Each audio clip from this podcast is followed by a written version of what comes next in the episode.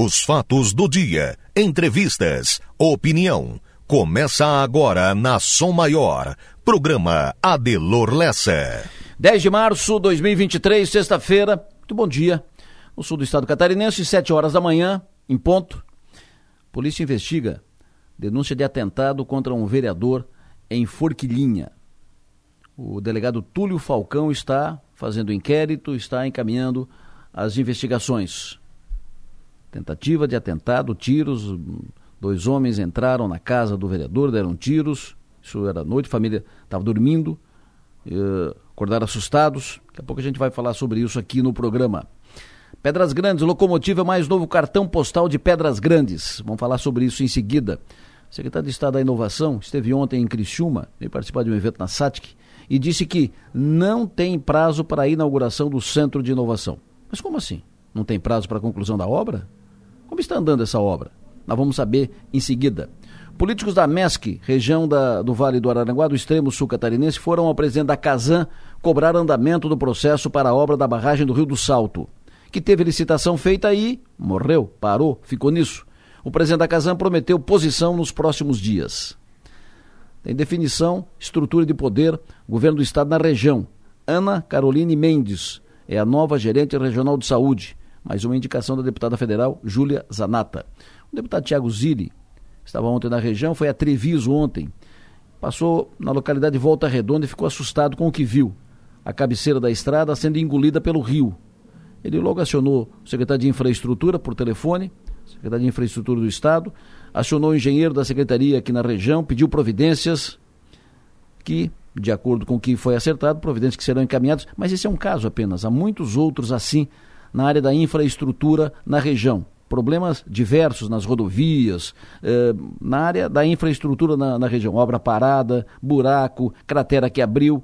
Nós vamos saber o que está programado para correções, consertos, retomada e andamento das obras na região daqui a pouco. No Criciúma, futebol, o Criciúma tem jogo amanhã contra o Havaí, jogo importante lá na ressacada, clássico, e o Criciúma buscando se consolidar lá na ponta da tabela para classificação na próxima fase do Campeonato Catarinense. E o Criciúma que está efetivamente agora em busca do título, está a caminho, está no jogo. Vamos tratar de tudo isso no programa de hoje, entre outros assuntos e comentaristas e quadros que teremos aqui. Mas antes de tudo isso, para começo de conversa, Hospital São José, Criciúma, vai fechar o balanço de 2022, vai fechar agora por esses dias, anuncia os dados em seguida, vai fechar o balanço com déficit mensal de mais de 4 milhões de reais. O governo do estado deve quase 10 milhões ao hospital, faz praticamente dois anos e não paga. O governo do estado, mandato passado, mandou pagar e não pagou, prometeu pagar e não pagou. No meio do ano passado, o governo passado, o governo do estado, mandato passado, assinou o contrato para pagar um milhão e meio por mês, por quatro meses, para abater custos no período da pandemia, pelo desequilíbrio de caixa do hospital, e só pagou uma parcela. Era quatro, só pagou uma. O Hospital São José faz o papel de hospital público que não existe na cidade e na região. É o hospital que atende todos os pacientes do SUS, o único que atende todos os pacientes do SUS, que representam mais de 90% da sua demanda. O Hospital São José é de uma congregação religiosa que não visa lucro, mas que não pode, não consegue ficar amargando prejuízos mensais. O dinheiro não cai do céu. Um dia acorda, arrebenta. O hospital não vai fechar, porque é um patrimônio enorme. Hospital moderno, é um dos maiores do estado. Mas para fugir dos prejuízos mensais e cada vez mais salgados, daqui a pouco pode ser negociado pela, pela iniciativa privada. Ou pode simplesmente cortar ou restringir atendimentos pelo SUS. E aí? Isso é uma possibilidade. E um risco para a região. Um risco para a cidade. Porque se assim acontecer, como ficarão os pacientes do SUS? Os gestores públicos certamente serão cobrados, serão chamados a resolver. A Prefeitura de Criciúma hoje paga 50 mil reais por mês para o Hospital São José. 50 mil por mês. Só a folha salarial do Hospital São José passa de 7 milhões por mês. A Prefeitura de Sara, para você ter uma ideia, fazer um comparativo, a Prefeitura de Sara repassa em torno de 200 mil por mês, quatro vezes mais para o Hospital São Donato. Hospital bem menor, cidade com receita bem menor. Ontem o governador Jorginho Melo foi a Joinville e anunciou que o governo do estado vai passar a pagar 20% das despesas do hospital da cidade que atende os pacientes do SUS e que também tem o nome de Hospital São José. O percentual representa algo em torno de 4 milhões todos os meses. Hoje a Prefeitura de Joinville paga em torno de 19 milhões por mês para o hospital lá de Joinville. É preciso agir aqui em Criciúma em relação ao Hospital São José, antes de a corda arrebentar. A fase empurrar com a barriga venceu, passou, não dá mais. Se continuar como está, a corda vai arrebentar. O hospital não é privado, é o único hospital da cidade que atende os pacientes do SUS e atende pacientes de toda a região. Faz o papel de hospital público que deveria ter e não tem aqui na região. Os gestores públicos têm a obrigação de participar efetivamente, sem muita conversa. Conversar não adianta mais conversar. Tem que participar efetivamente para garantir o funcionamento pleno desse hospital. Pensem nisso e vamos em frente.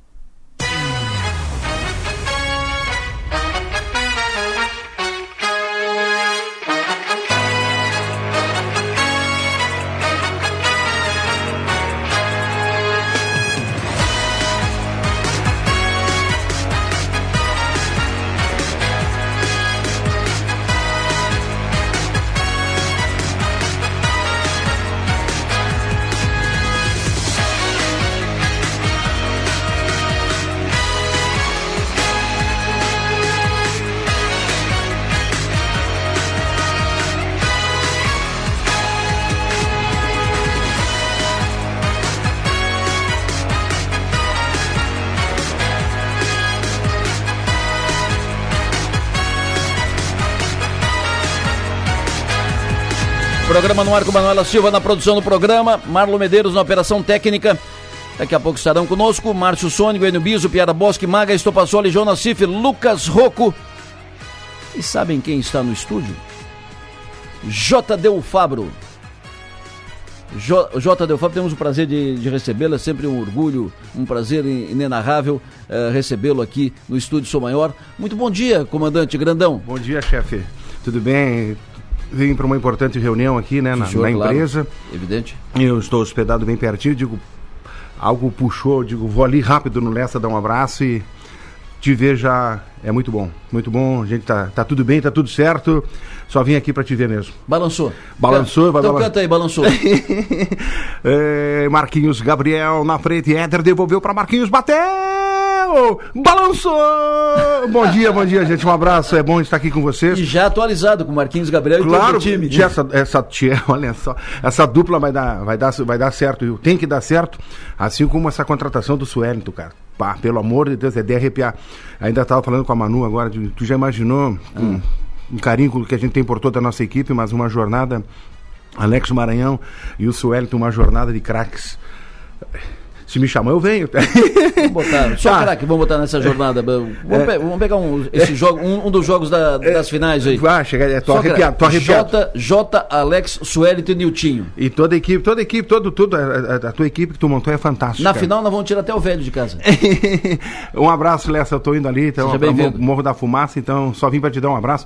Tô com o pessoal de Joinville aí, né? Ontem na chegada, digo, olha, essa aqui é a nossa rádio aqui, os caras ficaram escutando aí o, o, programa do final da tarde ali, né? Sim, senhor. E daqui a um pouco eles vão querer saber o tempo lá para Joinville, porque a gente só vai fazer uma visita na empresa, né? Na tá Cristal. Bom. E vão passar o dia lá mostrando a empresa para eles. E aí, como eles, é, é, cliente nosso, eu digo, não, vou acompanhar vocês. Aí eles querem saber, porque eles querem voltar hoje já para Joinville, vão voltar, né? E a gente tá junto. Eu digo, e depois eu vi bem o tempo. Um abraço, meu querido. Desculpa tá te incomodando J, logo. Jota Del Fabro, um grande narrador, um grande profissional. Uh, privilégio é, tra é. de trabalhar com o Jota desde quando ele chegou em Criciúma.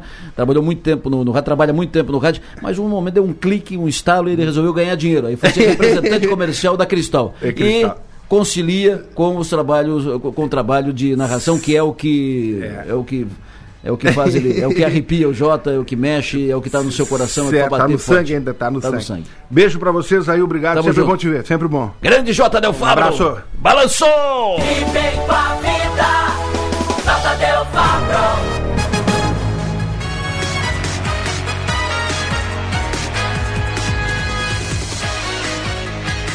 Para interagir aqui com o programa, fique à vontade, participe conosco. Mande para cá suas mensagens de texto, de áudio com pautas, informações, opiniões. Utilize o WhatsApp, fale conosco pelo 999847027. 999847027. Para nos ouvir além de sintonizar o FM 100,7, você pode acessar o link da Som Maior que está disponível ali no portal 484 número 8 por extenso.com.br.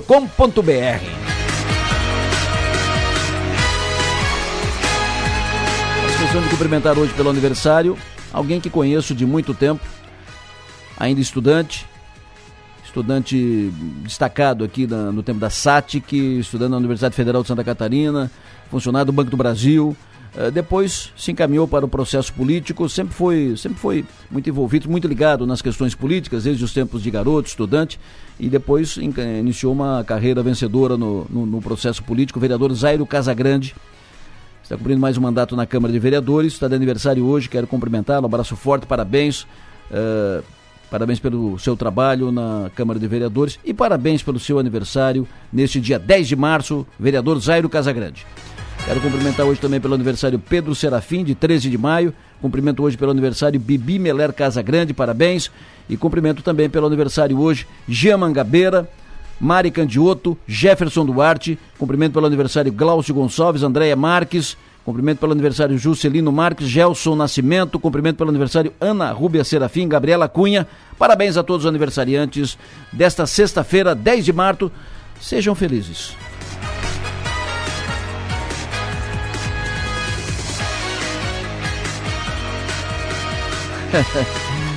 o ouvinte aqui, o Alexandre, bom dia. Ele diz: balançou, nota mil. A gente também acha, a gente também concorda. 712. Som Maior Comunicação. A gente vibra com você. Olha, quero saber primeiro do Enio, como é que está a situação das estradas, qual é a situação de agora, que fato tem. Alô, Enio Bis, bom dia. Adelor, bom dia para você, bom dia para quem nos acompanha. SC-108, viu, Adelor? Rodovia que liga Criciúma a Cocal do Sul, Uruçanga. A SC-108 será duplicada e obras seguem. Nesse momento, os trabalhos estão concentrados na chegada e saída de Uruçanga, mais precisamente nas proximidades da estação experimental da Ipagre da cidade. No local, o motorista que chega em Uruçanga ou sai de Uruçanga precisa ficar atento e trafegar com velocidade reduzida, já que nesse trecho há bastante cones, máquinas e homens trabalhando. Nesse momento estão alargando a pista e o trânsito fica bastante lento nesse eh, trecho da SC 108. Em Içara, Há um trabalho de alargamento da pista acontecendo neste momento na rodovia Ildebrando José da Luz, fica no bairro Vila Alvorada, em Sara. Os serviços não deverão demorar muitos dias, no entanto, com a execução das obras, o trânsito ao longo do dia muitas vezes é bloqueado totalmente ou parcialmente. Isso porque em alguns momentos caminhões vão até a pista para remover os materiais e máquinas pesadas precisam também utilizar toda a pista. Os trabalhos ocorrem entre 7 da manhã e 5 da tarde. Embora a rodovia Ildebrando José da Luz esteja esteja passando por obras, não há necessidade do motorista procurar rotas alternativas. É só ter cuidado ao trafegar pelo local. Já os moradores da região do Alto Alegre e Rio Acima, uma opção de deslocamento é pela BR-101. E em Araranguá, chuvas fortes que caíram no início da semana fizeram com que uma rua fosse completamente interditada. É a rua Rui Barbosa, a, ali no, a rua Beira Rio. A via sofreu um rebaixamento na fundação, houve um rompimento maior da pista, o que compromete o tráfego. Até a realização dos trabalhos para a reconstrução do trecho danificado na rua Rui Barbosa, em Araranguá, a via vai permanecer interditada. Com isso, o acesso na rua Rui Barbosa vai estar liberado apenas no sentido Cidade Alta ao centro de Araranguá, ali onde há uma pista de testes de uma autoescola. Mas esse acesso será exclusivo apenas para quem for no comércio local ou para quem mora na rua, ou seja, o acesso é apenas para o trânsito local. Adelor. Tu conhece ali esse espaço na rua Rui Barbosa? Não conheço não, Adelor, sinceramente não. Esse, esse buraco ali é chamado de buraco do, do Mariano, que ficou um buraco enorme, grande, foi aberto numa inundação dessa, o rio vai comendo por baixo e vai desmoronando, né? Vai, vai desmoronando. E aí ficou quase o mandato inteiro passado uh, aquele buraco ali e sem, sem providência, sem ação, por isso foi chamado de buraco do, do Mariano. Aí foi consertado, mas uh, o tempo mostra que o negócio não é, não é fácil, não é uma solução simples. Tanto é que o rio continuou comendo ali embaixo e desmoronou de novo. Então, alguns engenheiros já disseram que tem que fazer ali uma proteção, uma estrutura de concreto para evitar que a água uh, entre por, por baixo da, da terra. Porque aquilo tudo ali quem é de Araranguá mais tempo sabe disso, aquilo tudo ali era banhado, era rio e tal. E aí o rio vai buscar o seu, o seu espaço, né? Enfim, é uma, é uma operação que não é simples ali, uma obra que, que não é simples. Falou, Enio muito obrigado. Viu, viu com quem que eu comecei o programa aqui hoje, não? Balançou, né? E que a rede balance várias vezes sábado, que balance na terça-feira. Grande Jota Del Fábio, prazer trabalhar ao lado do Jota. Fechou, professor. Um abraço, sucesso e energia, até mais tarde. Um abraço, Delora, até mais tarde. Ouvinte indignado aqui, uh, vindo do bairro Ceará, diz que a prefeitura está demorando mais de 40 dias para assentar 20 lajotas. A chuva já levou metade de areia. Isso é na rua Severino Pizete, bairro Ceará. Severino Pizete, bairro Ceará, tem umas lajotas para serem recolocadas, uh, para serem assentadas. A areia está lá, tudo prontinho, só assentar, faz 40 dias e o pessoal. Por que demorando tanto? Chove, uh, leva areia e 40 dias para re, recolocar 20 lajotas. Uh, bairro Ceará, rua Severino Pizete. Márcio Sônico, alô, bom dia. Adelor Lessa, ouvinte da Som Maior, muito bom dia. Como é que fica o tempo hoje? Como é que fica o tempo no fim de semana, professor? Pois é, Delor. Então o tempo começa com a temperatura mais alta, né? 23 graus logo cedo em Criciúma, 22 graus ali em Uruçanga, 23 em Tubarão, Gravatal, Araranguá, eh, Passo de Torres, São João do Sul. Tem estação até com 25, caso ali da estação da, de Laguna, Farol de Santa Marta, amanheceu com 25. Então temperaturas altas para o momento e para a época do ano e lá em cima na serra nada menos do que 13.9 em Urupema. Então noites quentes aqui no litoral, lá em cima não chega a ser tão frio. E tivemos ontem à noite interessantes que sempre escapa alguma chuva forte no estado, né? Vendo aqui os dados de ontem para hoje, então teve uma estação no Rio Rufino, que é ali próximo do Rio do Sul, ou no Alto Vale do Rio, entre o Alto Vale do Rio Itajaí e o Planalto, chegou a chover 78 minutos ontem à noite, em questão de uma hora. Aí depois também teve uma outra chuva forte lá em cima na fronteira com o Paraná, na região de São Bento do Sul, com 60 minutos em uma hora também. E são os casos que eu vi aqui nas estações da IPAG que escaparam do normal. Então, é, apesar de quase todo o estado ter pouquinha chuva ou nenhuma chuva ontem, mas teve esses dois locais que teve temporal ontem, final da tarde e noite. E a tendência do tempo, Adelor, é se manter do jeito que está, viu? Essas temperaturas na madrugada próximo dos 20, um pouquinho mais, à tarde passando dos 30, ontem chegou a 32 em Criciúma, hoje ela vai um pouquinho mais ou menos que minha de ontem, 33, amanhã sábado com 32 também, domingo 32, e segue os próximos dias com temperaturas máximas, pouquinho acima dos 30 graus aqui na região. Quanto às noites também fica com essas temperaturas mínimas um pouquinho mais do que 20 graus, 20, 21, 22, e quanto à chuva de Lor, ela está aqui aparecendo na previsão a risco de chuva na sexta-feira à tarde, que é hoje, no sábado à tarde, domingo à tarde, segunda-feira à tarde, e semana que vem dá uma boa enxugada. O que tem me chamado a atenção da previsão é que, por exemplo, é, apareceu aqui na, no aviso do Instituto Nacional de Meteorologia um aviso para calor intenso no Rio Grande do Sul, especialmente aquela parte mais é, fronteira oeste aí, com a Argentina e Uruguai, com temperaturas de até 4 graus acima da média histórica. E nós aqui, região de Criciúma, sul catarinense, apesar de ter essas chuvas aí para acontecer as tardes de hoje, amanhã e domingo, mas de maneira geral o modelo está colocando uma, as 10 dias, próximos 10 dias com chuva abaixo da normalidade aqui na região. Então nós teremos uma época de poucas chuvas, o que em parte é bom para o pessoal do arroz, estamos em plena fase de colheita de arroz, então é bom que chova pouco realmente, mas sempre o pessoal trabalhando bastante de manhã, porque nas próximas tardes pode ter chuva. Então, aqueles que querem que caia um pouco a temperatura, não tem aqui na previsão nenhum indício de massa de ar frio. Aqui até o dia 19, que é domingo, não tem nada de massa de ar frio chegando. Depois até o dia 25 de março. Então, até o final de março, praticamente nós não vamos ter um, uma, uma trégua no calorzinho, né? E além disso, Adelor, para quem trabalha no campo, né? Para quem vai muito para fora, para quem não trabalha em escritório, ali fora sempre com essa umidade alta e a pessoa sua por qualquer coisa. Caminhando, o cara sua, é, trabalhando, o cara tem suor também, porque é, estamos sob massa de equatorial da Amazônia, que deixa o ar quente e úmido aqui na região nesses próximos 10, 15 dias. Adelor Lessa. Perfeito, Márcio. Algumas perguntas dos ouvintes. É, o ouvinte pergunta, por exemplo, como é que fica o tempo no final de semana ali no Morro dos Conventos, Araranguá. Olha, bom tempo também, viu? É, pela manhã, principalmente, com bom tempo. À tarde pode escapar uma pancadinha muito leve. O vento, nesse final de semana, fraco ali pela região. Até tem uma brisa de sul hoje, amanhã. Quem sabe até dar uma refrescadinha perto da praia, mas é bom tempo. Ouvinte pergunta para ti, Farol de Santa Marta, fim de semana, Laguna. É, também, a é, primeira coisa, né, Farol Santa Marta, pouco vento, tem uma brisazinha de sul hoje amanhã, domingo é um vento leste, e pode escapar sim no Farol de Santa Marta alguma chuvinha dessa de, de final de tarde, como está previsto para toda a região. Perfeito. Hoje à noite aqui em Criciúma.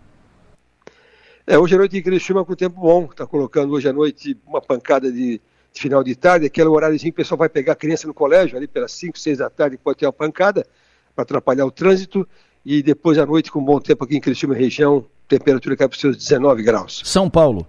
Hoje à tarde, início da noite em São Paulo, e aí já aproveita e emenda. Semana que vem em São Paulo vai ter a Revestir, muita gente daqui vai para Revestir, pessoal ligado com a cerâmica, com tinta, enfim, ligado com, com a área da, da construção, com indústrias uh, da área da construção, vão para São Paulo semana que vem, a feira Revestir. Então, vamos por partes. Hoje, uh, à tarde e início da noite em São Paulo e semana que vem em São Paulo, cidade. É, pegando a primeira coisa, pegando aqui uma visão geral para São Paulo, estado de São Paulo São Paulo capital, está colocando com temperatura, com chuvas mais frequentes em São Paulo e com temperatura mais baixa do que a média histórica, tá? Aí pegando aqui especificamente a cidade de São Paulo, está colocando para hoje, amanhã e a semana que vem, é, pancadas de chuva é, mais frequentes, o tempo mais nublado e com temperaturas mais baixas do que aqui, está colocando máximas em São Paulo de até 24 graus e olhe lá. Então aqui nós vamos passar por uma fase de chuta e quente, e São Paulo, capital, eles vão pegar uma fase chuvosa e fria. Perfeito. Ô Márcio, como é que fica segunda e terça-feira em Porto Alegre? É, o, como eu disse para ti, né, o Rio Grande do Sul então tem esse tempo mais seco e ele pega a segunda-feira e terça-feira seca em Porto Alegre, calor de até 35 graus. Como é que fica uh, ali na região da barragem? Tem previsão de vento forte hoje na região da barragem do Rio São Bento aqui? Não, não tem. O, até o. É claro, é, é questão de serra, né? Não, não tem. Tem sim, porque é questão de serra, né? Então, mesmo que a gente diga que não tem, mas pode escapar um temporal.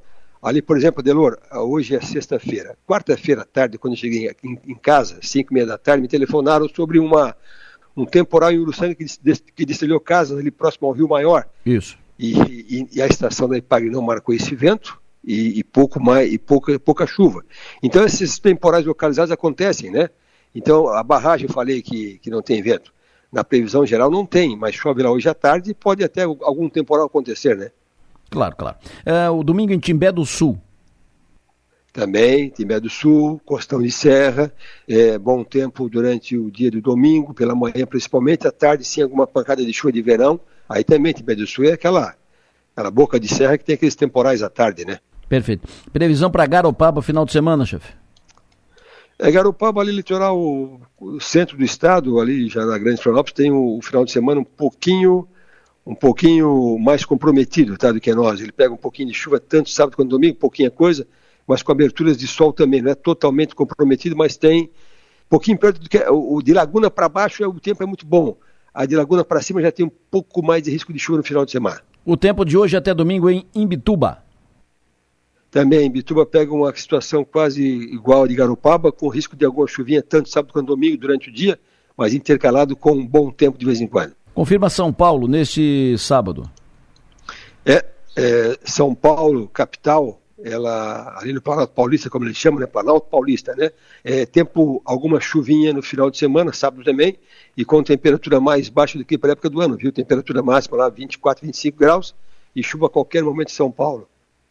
Então tá bom, chefe, é isso. Uh, Içara é amanhã, isso para Içara amanhã e domingo, ele quer pintar a casa, o Gustavo quer pintar a casa amanhã e domingo. Uh, como é que vai? O que, que tu diz para ele? Pinta ou não pinta? É. Olha, é, é, mais pela manhã, né? Porque à tarde sempre tem essa pancada de chuva escapando, porque, a, a como eu disse para ti, aqui no estado, o maior risco de chuva nesses próximos dias é de Laguna em direção ao norte do estado. E então ele, Sara ele pega assim, bom tempo pela manhã, tanto do amanhã quanto domingo, mas chove à tarde. Perfeito. Para fechar Morro dos Conventos amanhã e domingo, tem vento? Vento aí para ir para o mar e tal? Olha, pela previsão não. Pela previsão, as praias do sul catarinense vão ter um vento fraco no final de semana. Amanhã um ventinho leste e nordeste, assim, um pouquinho mais apressado, mas nada assim extravagante não, viu? Um nordeste normal.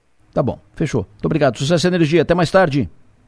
Aí é claro, né, olho no tempo, porque como está essa massa de ar equatorial, um ar quente, úmido, sempre pode armar algum temporal de final de tarde, então, para onde você for, hum. fica de olho atento, né? Que daí o melhor radar teu é o teu próprio olho, né? E o teu ouvido. Claro. Um, um trovada cai fora. Fechou. Abraço.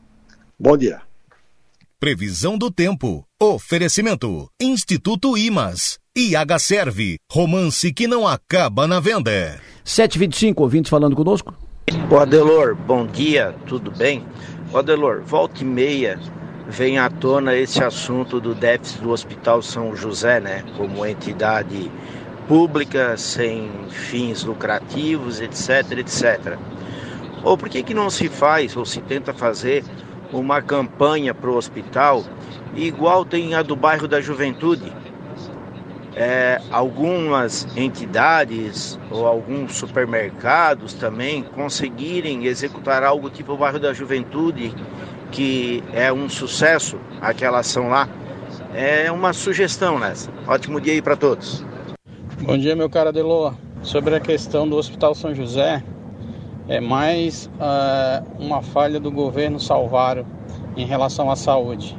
É, o governo Salvaro, a gente tem que aplaudir ele em diversos aspectos, é, principalmente em infraestrutura, obras, mas na questão da saúde, é, deixa muito a desejar nessa, é, em, relação à saúde. Por exemplo, é, essa questão do Hospital São José vem também de encontro à reclamação dos médicos que atendem pelo SUS né, que você vê uma reclamação geral de todos os médicos, inclusive com mau atendimento, né, e os médicos expressando é, esse descaso da prefeitura, dos pagamentos, a, o valor que eles recebem para os pacientes na hora das consultas, o atendimento péssimo. E quando falta especialista, porque ninguém quer atender é, pelo SUS. É, pela, pela baixa remuneração. Então, o prefeito Salvaro, eu acho que deveria olhar melhor esse aspecto é, em relação à saúde da nossa cidade, e principalmente o Hospital São José. Bom, sobre essa questão do, do, São José e o repasse, o valor repassado pela Prefeitura de Criciúma, eu disse no início do programa que em Sara a Prefeitura repassa algo em torno de 200 mil reais para o Hospital São Donato. Aí, depois que começou o programa, eu mantive contato aqui por mensagem de WhatsApp, fui trocando informações, fui apurando essa, essa informação, fui eh, procurando mais detalhes, atualizando a informação. Quando eu disse algo em torno de 200 mil, apaga. Hoje a Prefeitura de Sara está repassando para o Hospital São Donato em torno de 330 mil. 300, Criciúma repassa 50 para o Hospital São José. Prefeitura de Sara, Prefeitura de Criciúma repassa 50 mil para o Hospital São José. Prefeitura de Sara repassa 330 para o Hospital São Donato. Hospital bem menor, cidade bem menor, receita bem menor. 330. O recurso pago pela Prefeitura de Sara para o Hospital São Donato praticamente paga o pronto-socorro. 50 mil. Aqui no Hospital São José, muito longe de uh, cobrir um pedaço da. muito longe de cobrir a despesa do pronto-socorro. Um pedacinho pequeno, 50 mil. A folha do Hospital São José, a folha salarial, porque o hospital é muito grande, é um dos maiores do estado, a folha salarial é 7 milhões de reais, algo em torno disso, 7 milhões de reais. O Hospital São José tem que ser tratado com. É, tem que ser tratado com mais. É, com dedicação, tem que debruçar. O ouvinte pergunta aqui: e os municípios da região que usam também o Hospital São José? Perfeito. Criciúma, 50 mil? 50, 50 mil, com todo respeito, não quero vender, não quero. Mas 50 mil deve pagar o cafezinho. Mais ou menos isso. 50 mil para um hospital que tem 7 milhões de folha. Ah, mas é muito grande o hospital. Mas é o hospital que a cidade tem. Imagine se não tivesse. Onde é que os, onde é que os pacientes do SUS iriam uh, procurar atendimento? Então, uh, os municípios da região, os municípios da ANREC, os municípios da, da MESC, que também usam o, o Hospital São José, e Sara fizeram uh, um percentual da, do IPTU vai para o hospital. Por que não faz aqui? Porque daí é uma receita permanente, independente da vontade de que, do, do gestor do, do momento. Um percentual do IPTU, um, uma, um percentual da conta de energia, sei lá, um percentual da conta d'água, pode incluir no contrato da, da Casan, Mas uma receita permanente para o hospital. O hospital uh, São José está bancando prejuízos mensais. Até quando? Não estou dizendo que ele vai fechar, não. Um hospital desse tamanho não fecha. Mas daqui a pouco pode ser negociado. A Unisul não era uma universidade comunitária e que, em função dos prejuízos mensais, ela não foi vendida para iniciativa privada? Hoje não é uma empresa privada do grupo Anima? Então, por que, que é impossível? Não é. Ninguém, dinheiro não cai do céu. Ninguém, nem freira vai bancar, vai ficar bancando prejuízo indefinidamente. Recorre banco, vai, vai, vai. Daqui a pouco, como disse, a corda arrebenta. hoje a corda está esticada. Daqui a pouco arrebenta. Sete e meia da manhã. Manu Silva, me perguntaram aqui, mano, trocando de assunto. Uh, quer ver quem me perguntou aqui? É verdade, quem me perguntou foi a Sandra Teixeira. Bom dia, Sandra. É verdade que o Ronaldinho Gaúcho estará no Próspera neste sábado num jogo beneficente, é fato? Não neste sábado, mas é verdade que o Ronaldinho vai estar em Criciúma, Adelor. É é, estão prevendo para o dia 7 de maio uma comemoração da cidade de Criciúma, da FASC, em parceria com a Fundação Municipal de Esportes. Sim, é verdade, mas ainda é em maio. Infelizmente não é nesse sábado. E essa tua, essa tua voz feliz, né? essa tua felicidade na voz, é, ela denuncia Olha, eu vou ficar quieta porque tu é gremista, mas eu sou fã, extremamente fã, apaixonada pelo Ronaldinho desde criança. E quando eu soube, eu já quase tive três infartos. Então, eu já tô, não tô nem dormindo direito. É, o pessoal do Grêmio não é muito chegadinho no, no Ronaldinho Gaúcho pelo, pelo que ele fez. Mas é um grande jogador, um grande craque, é um grande nome do, do futebol brasileiro. Certamente vai arrastar muita gente para o estado do Próspera no evento que vai ser no dia 7 de maio, estão prevendo para esse 7 dia. 7 de maio, mês que vem. Isso. Show. Me diga, o que, que você apontou aí de, de destaques das redes nesse momento? Adelora, a gente começa com destaque do NSC. Santa Catarina inicia segundo melhor saldo de criação de empregos formais do país. E morte de irmãos em casa alugada em Praia de Santa Catarina pode ter sido execução de polícia. No UOL, destaque para Retro pedirá anulação da partida após pênalti inexistente na Copa do Brasil. E Nicolas Ferreira, o que pode acontecer com o deputado depois de falas transfóbicas. No G1, destaque para Coldplay começa a maratona de 11 shows no Brasil nesta sexta-feira. Em foto, máquina de raio-x flagra gato em mala de aeroporto nos Estados Unidos. No 48, destaque para Marquinhos Gabriel tem nome publicado no bid da CBF e retrospecto Tigre tem mais vitórias que derrotas sobre o Havaí, Adelor. Perfeito. Essa do retrô, do jogo do retrô, foi uma vergonha. Dois jogadores do mesmo time bateram, um bateu no outro, um pisou no pé do outro, e aí o, o árbitro deu pênalti. Estavam três jogadores na jogada, um do retrô, dois do Tombense, e aí na, na jogada os um dois... Um do Tombense bateu no outro. Bateu de frente um no, no outro, outro, e pênalti pro Tombense. E o juiz deu pênalti pro Tombense. Pro Tombense. Que barbaridade. O juiz, foi, o, o árbitro foi suspenso, foi enquadrado no programa de recuperação e agora o retrô que é a anulação da, da partida, porque puniu o árbitro, perfeito, e os, e os pontos, e o prejuízo para o time. Que barbaridade. Bom, seguindo com os destaques dos, do dia, nos principais jornais do Brasil, hoje, jornal O Globo destaca na sua manchete, Tribunal de Contas da União intima Bolsonaro a depor e o proíbe de usar ou vender as joias. Esse caso das joias, pedras preciosas, Ex-presidente responderá sobre tributos não pagos e pressão feita sobre a Receita. Jornal Folha de São Paulo. Ministro do Tribunal de Contas da União proíbe Bolsonaro de usar ou vender as joias. Ex-presidente mantém estojo com presentes sauditas. Acervo possui facas, bonés e camisas de futebol, uh, além de relógios e tal. Jornal O Estado de São Paulo Estadão. Número de inadimplentes é recorde e chega a 70 milhões. Total na lista do calote é o maior da série histórica do Serasa. São as manchetes dos principais jornais impressos do Brasil. Por aqui, Gazeta, janeiro apresenta apenas 83 mil novos empregos, metade do mesmo mês em 2022. E Tribunal, Tribuna de Notícias, TN, Tribuna de Notícias, número de acidentes de trabalho em 2023 põe região em alerta. Manchetes do dia. Oferecimento. Colégio Adventista, muito além do ensino e Casa do Cartucho, assistência à locação de impressoras e suprimentos. 7h34, seu João Nassif, alô, bom dia. Bom dia, seu Delor. Olha, informação que passou a Manu, e nós já tínhamos essa informação desde ontem, agora ela, ela oficializa o Próspera jogando no, a seleção aí com o Ronaldinho Gaúcho jogando no Próspera, né, um jogo beneficente. É realmente lamentável né, que o Cristiano não tenha cedido o estádio Heriberto Wilson para que esse jogo fosse realizado.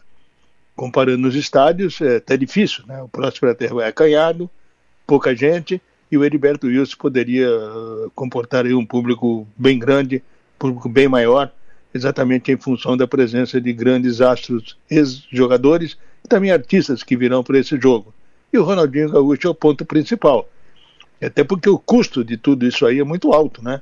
Eu não sei se os, os organizadores terão condições de, no patrocínio apenas, conseguir eh, a verba suficiente para poder bancar todas as despesas. Mas é realmente lamentável que o Criciúma não tenha cedido as suas dependências para que esse jogo fosse realizado. Perfeito, seu João. Amanhã clássico, Criciúma contra o Havaí, lá na ressacada. Jogo importante para o Criciúma. Está classificado já, mas é, ficar em cima, né? Pois é, a questão é, é, a vitória, pode alcançar aí a segunda posição, na pior das hipóteses, ficar no terceiro lugar, em caso de vitória, exatamente para poder, né, pelo menos no primeiro mata-mata aí nas quartas de final, jogar dentro de casa a segunda partida. Né, é um jogo que o Criciúma, na minha opinião, deverá colocar, deveria colocar o time principal. Né, eu acho que não é hora de poupar jogadores num jogo tão importante, exatamente na busca de posições. O fato de estar classificado não quer dizer que pode abandonar assim, não, eu não vou sair do G4. Mas, de qualquer maneira, quanto mais próximo chegar do, do, do líder, Ercílio Luz, seria fundamental. Então, vamos esperar que o, que o Tencate saiba administrar essa situação, mesmo com vários jogadores pendurados com dois cartões amarelos. É questão do, do, do cara entender o momento. Né? Ah, mas a jogada é perigosa, requer um cartão numa falta mais violenta. Beleza, aí tu, tudo bem tu justifica o cartão se tu estiver correndo o risco de gol. Agora, o que não pode é ficar reclamando, é ficar criando situações, fazendo cera, para evitar exatamente o terceiro cartão. Mas, de qualquer forma, são profissionais, sabem o que tem que fazer, devem estar sendo bem orientados e o Tencate deverá, na minha opinião, colocar em campo aquilo que ele entende para o momento seja o melhor. Vamos aguardar que o Cristiano consiga fazer com a equipe que for a campo um bom jogo, buscar esse resultado, até porque no confronto, conforme foi foi colocado agora aí pela Manu, no confronto a vantagem do Cristiano é muito grande em cima do Havaí ao longo de toda a história. É bom jogo, é jogo para se ver e deve ser o jogo da TV aberta, porque no sábado, quatro e meia da tarde, é jogo da TV aberta, porque é um clássico, né? Que a, que a, que a televisão é, exigiu que em todos os sábados, no, nesse horário, fossem é, escalados, fosse na, na, na escala colocado clássicos no futebol de Santa Catarina. Bom jogo para se ver amanhã e a expectativa aqui é que o Criciúma consiga repetir o que vem fazendo nos últimos jogos, pelo menos fazendo gols, né, Adelor? É claro. Seu João, até as até as 11 no Som Maior Esportes, será um prazer uh, revê-lo. Eu imagino, eu imagino, estarei até, até eu, vou, eu, vou, eu vou um pouco mais cedo para a gente matar um pouco da saudade, né? Perfeito, perfeito. Ali pessoalmente e tal, e depois no Som Maior Esporte. Já, foi, já foi um privilégio começar o programa aqui com o J. Del Fabro, né? Com o grandão aqui. Pois é, é, é, sempre importante que o Timaço esteja aí na crista da onda, né? Claro. Até para até dar mais brilho ao seu programa, que por si só já é bem brilhante, né? Deixa eu te atualizar, uma, deixa eu te atualizar uma, uma televisão, o jogo da TV vai ser Brusque e Figueirense. Então tá, então não vai ter jogo da televisão Criciúma e Havaí. Não tem todo saída. Mundo, todo mundo na todo sua maior. Mundo, no rádio, no, no, no, rádio, né? Então não tem aquela imagem sua, o som é nosso. Agora é somente o som que é nosso, né? Exatamente. Ok? Valeu. Um abraço. Até, até daqui a pouco e deixa o café pronto aí, que nós vamos quentinho. dar uma conversa aí. Okay? Quentinho, quentinho, café quentinho, novo. Valeu, um abraço, cara, bom trabalho. No Fio do Bigode, oferecimento Raibel e Clínica Odontológica Doutor André Lima. A Manu já fez aqui os destaques da, das redes, eu estou aqui para lá, para cá, uh, uh, coringando aqui, coringando ali, está na capa do G1, Salton, Aurora e Garibaldi pagarão 7 milhões de reais em indenização após resgate de trabalhadores em situação análoga à escravidão.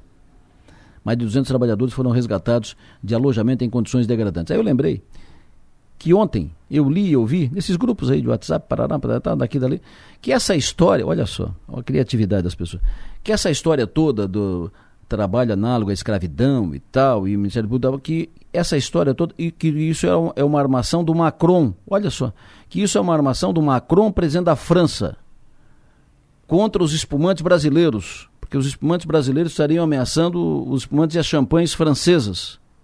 E tem gente que acredita nisso e repassa isso. Vai ver que foi o Macron que inventou tudo isso, que nada disso existiu e que o Ministério Público do Trabalho está mancomunado com o Macron. E tem gente que acredita nisso. 7h40, Minuto Coopera. Momento Coopera. Março é mês de participação do cooperado. A Assembleia da Coopera já tem data marcada e o presidente Valmir Rampinelli faz o convite. Olá, cooperados. Estamos convidando você para participar da nossa Assembleia Geral. É muito importante a sua participação. A cooperativa, a nossa coopera, é de todos nós. Dia 24 de março, às 19h30 horas, no auditório Alfredo Michios, no centro de Forquilinha. O presidente explica também quem pode votar, quem pode participar da Assembleia. Quem pode votar? Todos os cooperados que estiverem em dia com sua fatura. É muito importante a sua participação. Venha conosco, vamos decidir juntos. Um grande abraço. A qualquer momento eu volto, porque a sua Coopera está sempre em evolução. O Nasci falou aqui sobre a possibilidade do jogo, esse jogo das estrelas com Ronaldinho Gaúcho e companhia, ser realizado no estádio Heriberto Wilson. Ele será realizado no Mário Balsini, porque não é ali e tal. E eu caiu aqui já no meu celular uma nota oficial do Criciúma sobre isso.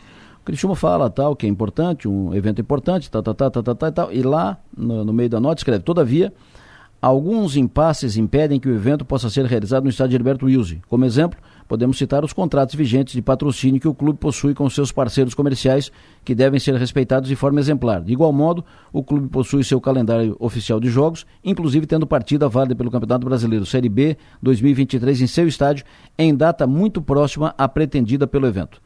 Criciúma está estará sempre de portas abertas para atender a demanda de todos, desde que possível e realizável, de modo que os interesses do clube sejam respeitados. Feito o registro para completar este assunto. Intervalo, depois do intervalo, vamos falar sobre uh, obras, serviços na área da infraestrutura na região. Rodovias estão com muitos problemas e muitas rodovias com problemas, obras que estão paradas, qual é a previsão de retomada, obra que não começou, qual é a previsão de, de iniciar. Nós vamos falar também sobre o Centro de, de Inovação, Uh, não tem previsão de inauguração, como disse o secretário de Estado ontem, por quê? A obra está com problema? O que está acontecendo? Daqui a pouco a gente fala sobre isso aqui no programa, em seguida, o Piara, a Maga, Política. Volto já. Ouvinte falando conosco aqui no programa. Bom dia, Delor. Você vai falar aí das, das obras né, que estão paralisadas. É, uma também que é muito importante para a região aqui de Arroio do Silva, né? É o acesso sul, né? Que já tem aí dois trechos licitados e as obras estão paradas desde janeiro. Desde janeiro que não se vê andamento de nada. É, tanto o trecho, tanto o primeiro trecho ali, que já está parcialmente asfaltado, né? Quanto o segundo trecho, que também o segundo trecho ainda não. Serviços não. quase nada feito. É, esse também, né? Grande. É um, é uma obra muito importante aqui para Arroio do Silva, né? 748, coordenador regional da Secretaria de Infraestrutura, ex-vereador Ademir Honorato, muito bom dia. Bom dia, Delor Lessa, para você e todos os seus ouvintes da São Maior, né? Prazer. Eu agradeço a oportunidade aí de, de poder estar respondendo, dizendo alguma coisa para você. Imagina, nós que agradecemos aí a sua participação, a sua disponibilidade em atender aí a São Maior e os ouvintes da São Maior. Vamos começar, Ademir, falando sobre esse, essa mensagem do ouvinte, a situação do acesso sul do Balneário Rincão. Já tem conhecimento do assunto, Ademir? Do Balneário Rincão. É, não, de momento eu não tenho. Rincão não, Arroio do Silva. Arroio do Silva. Uh, é, acesso eu... sul, Balneário Arroio do Silva. Isso, eu estou fazendo levantamento agora, pedindo, ou seja, tem informação de Jacinto Machado, da Serra, da 108, da 445, da 446, do Corvo Branco, é, da Rio do Rastro, a, da Praia Grande, essas informações eu já estou fazendo apanhado de tudo. Naquela região da, da, da do acesso lá, ah. sul, no caso, tipo a continuação da Interpraias, né, como se fosse, né? Isso. Eu ainda estou me inteirando porque eu quero saber também, porque eu, eu passei dias atrás e vi, passando na balsa, e vi aquelas vigas todas, então eu vou me inteirar dessa região a partir da semana que vem, quando eu for lá para Arroio, Araranguá. Eu estou fazendo diligência mais nos problemas que tem aqui nessa região, Perfeito. direção à Serra, né? Perfeito. Do Rastro e, e Jacinto Machado. Perfeito. Compreensível que o senhor assumiu faz uh, praticamente um, uma semana. Então vamos por partes. Me diga primeiro, o anel de contorno viário de Criciúma, aquele último trechinho do anel de contorno viário de, de Criciúma. A obra está ali uh, devagar, os moradores uh, atestam isso, que a obra já teve um ritmo mais uh, acelerado, está devagar e tem um problema que é uh, indenizações. Nem todas foram resolvidas e por isso a obra, se não resolver, daqui a pouco ela para um, numa área que não tem indenização. Como é que está a situação? Qual é a projeção expectativa para isso, vereador? Pois bem, é, ali nós temos um contrato né, de 2,6 quilômetros com a empresa aqui da região, né, que a gente sabe. A ordem de serviço ela foi em 2022, o início, né? É, seria o prazo para que já está terminando agora, por agora, esse mês ou outro. E a empresa está pedindo um aditivo de prazo e provavelmente essa obra, segundo o engenheiro fiscal dessa obra, né, o Carlos, é, a, vai terminar até o final do ano. Até dezembro ela estará terminada. O valor da obra é em 20 milhões, né, o valor pago agora, até o momento, não chegou a um milhão, então está nas iniciais, né? porque teve duas, dois habitamentos a ser feito é, a, a, antes de fazer a parte final, logicamente, né? Um habita, habitamento para substância de camada superior do leito, subleito, é, devido a, a, terra, muita movimentação, então tiver que fazer essa, essa ampliação em melhorar mais a base, né?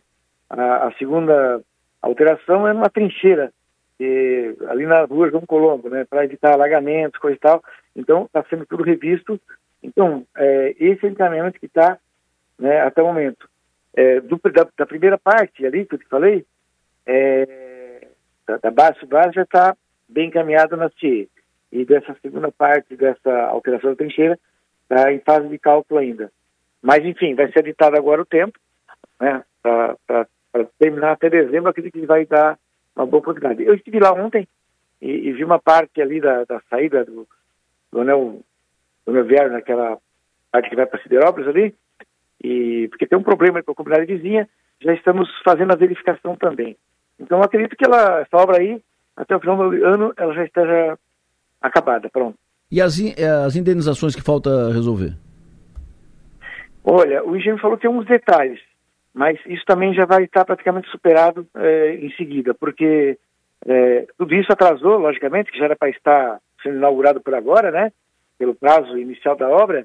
É, então, esses detalhes e, né, e essas correções que está tendo na parte da base foi que atrasou um pouco.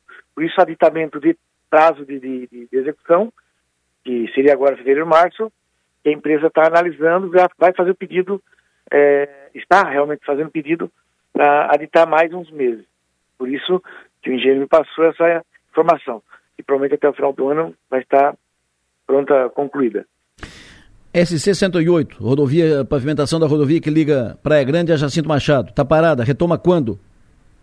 A Praia Grande. A Praia Grande também estive verificando, é, um fiscal também lá é a Franciele. Bom, lá nós temos é, quase 16 quilômetros de, de, de vias a ser feitas, feitas, certo? A empresa responsável lá é a Fraga Construções, a ordem de serviço foi no mês 8 de 2022, é, tem 810, 810 dias de prazo, termina em mês 10 de 2024, né? É uma obra com um contrato total de 66, quase 67 milhões de reais, certo? É, o que foi faturado até agora foi um milhão, já está na sétima edição, 1 milhão 138, ou seja, está com 2% do total da obra é, é, concluído, vamos supor, dizendo, né?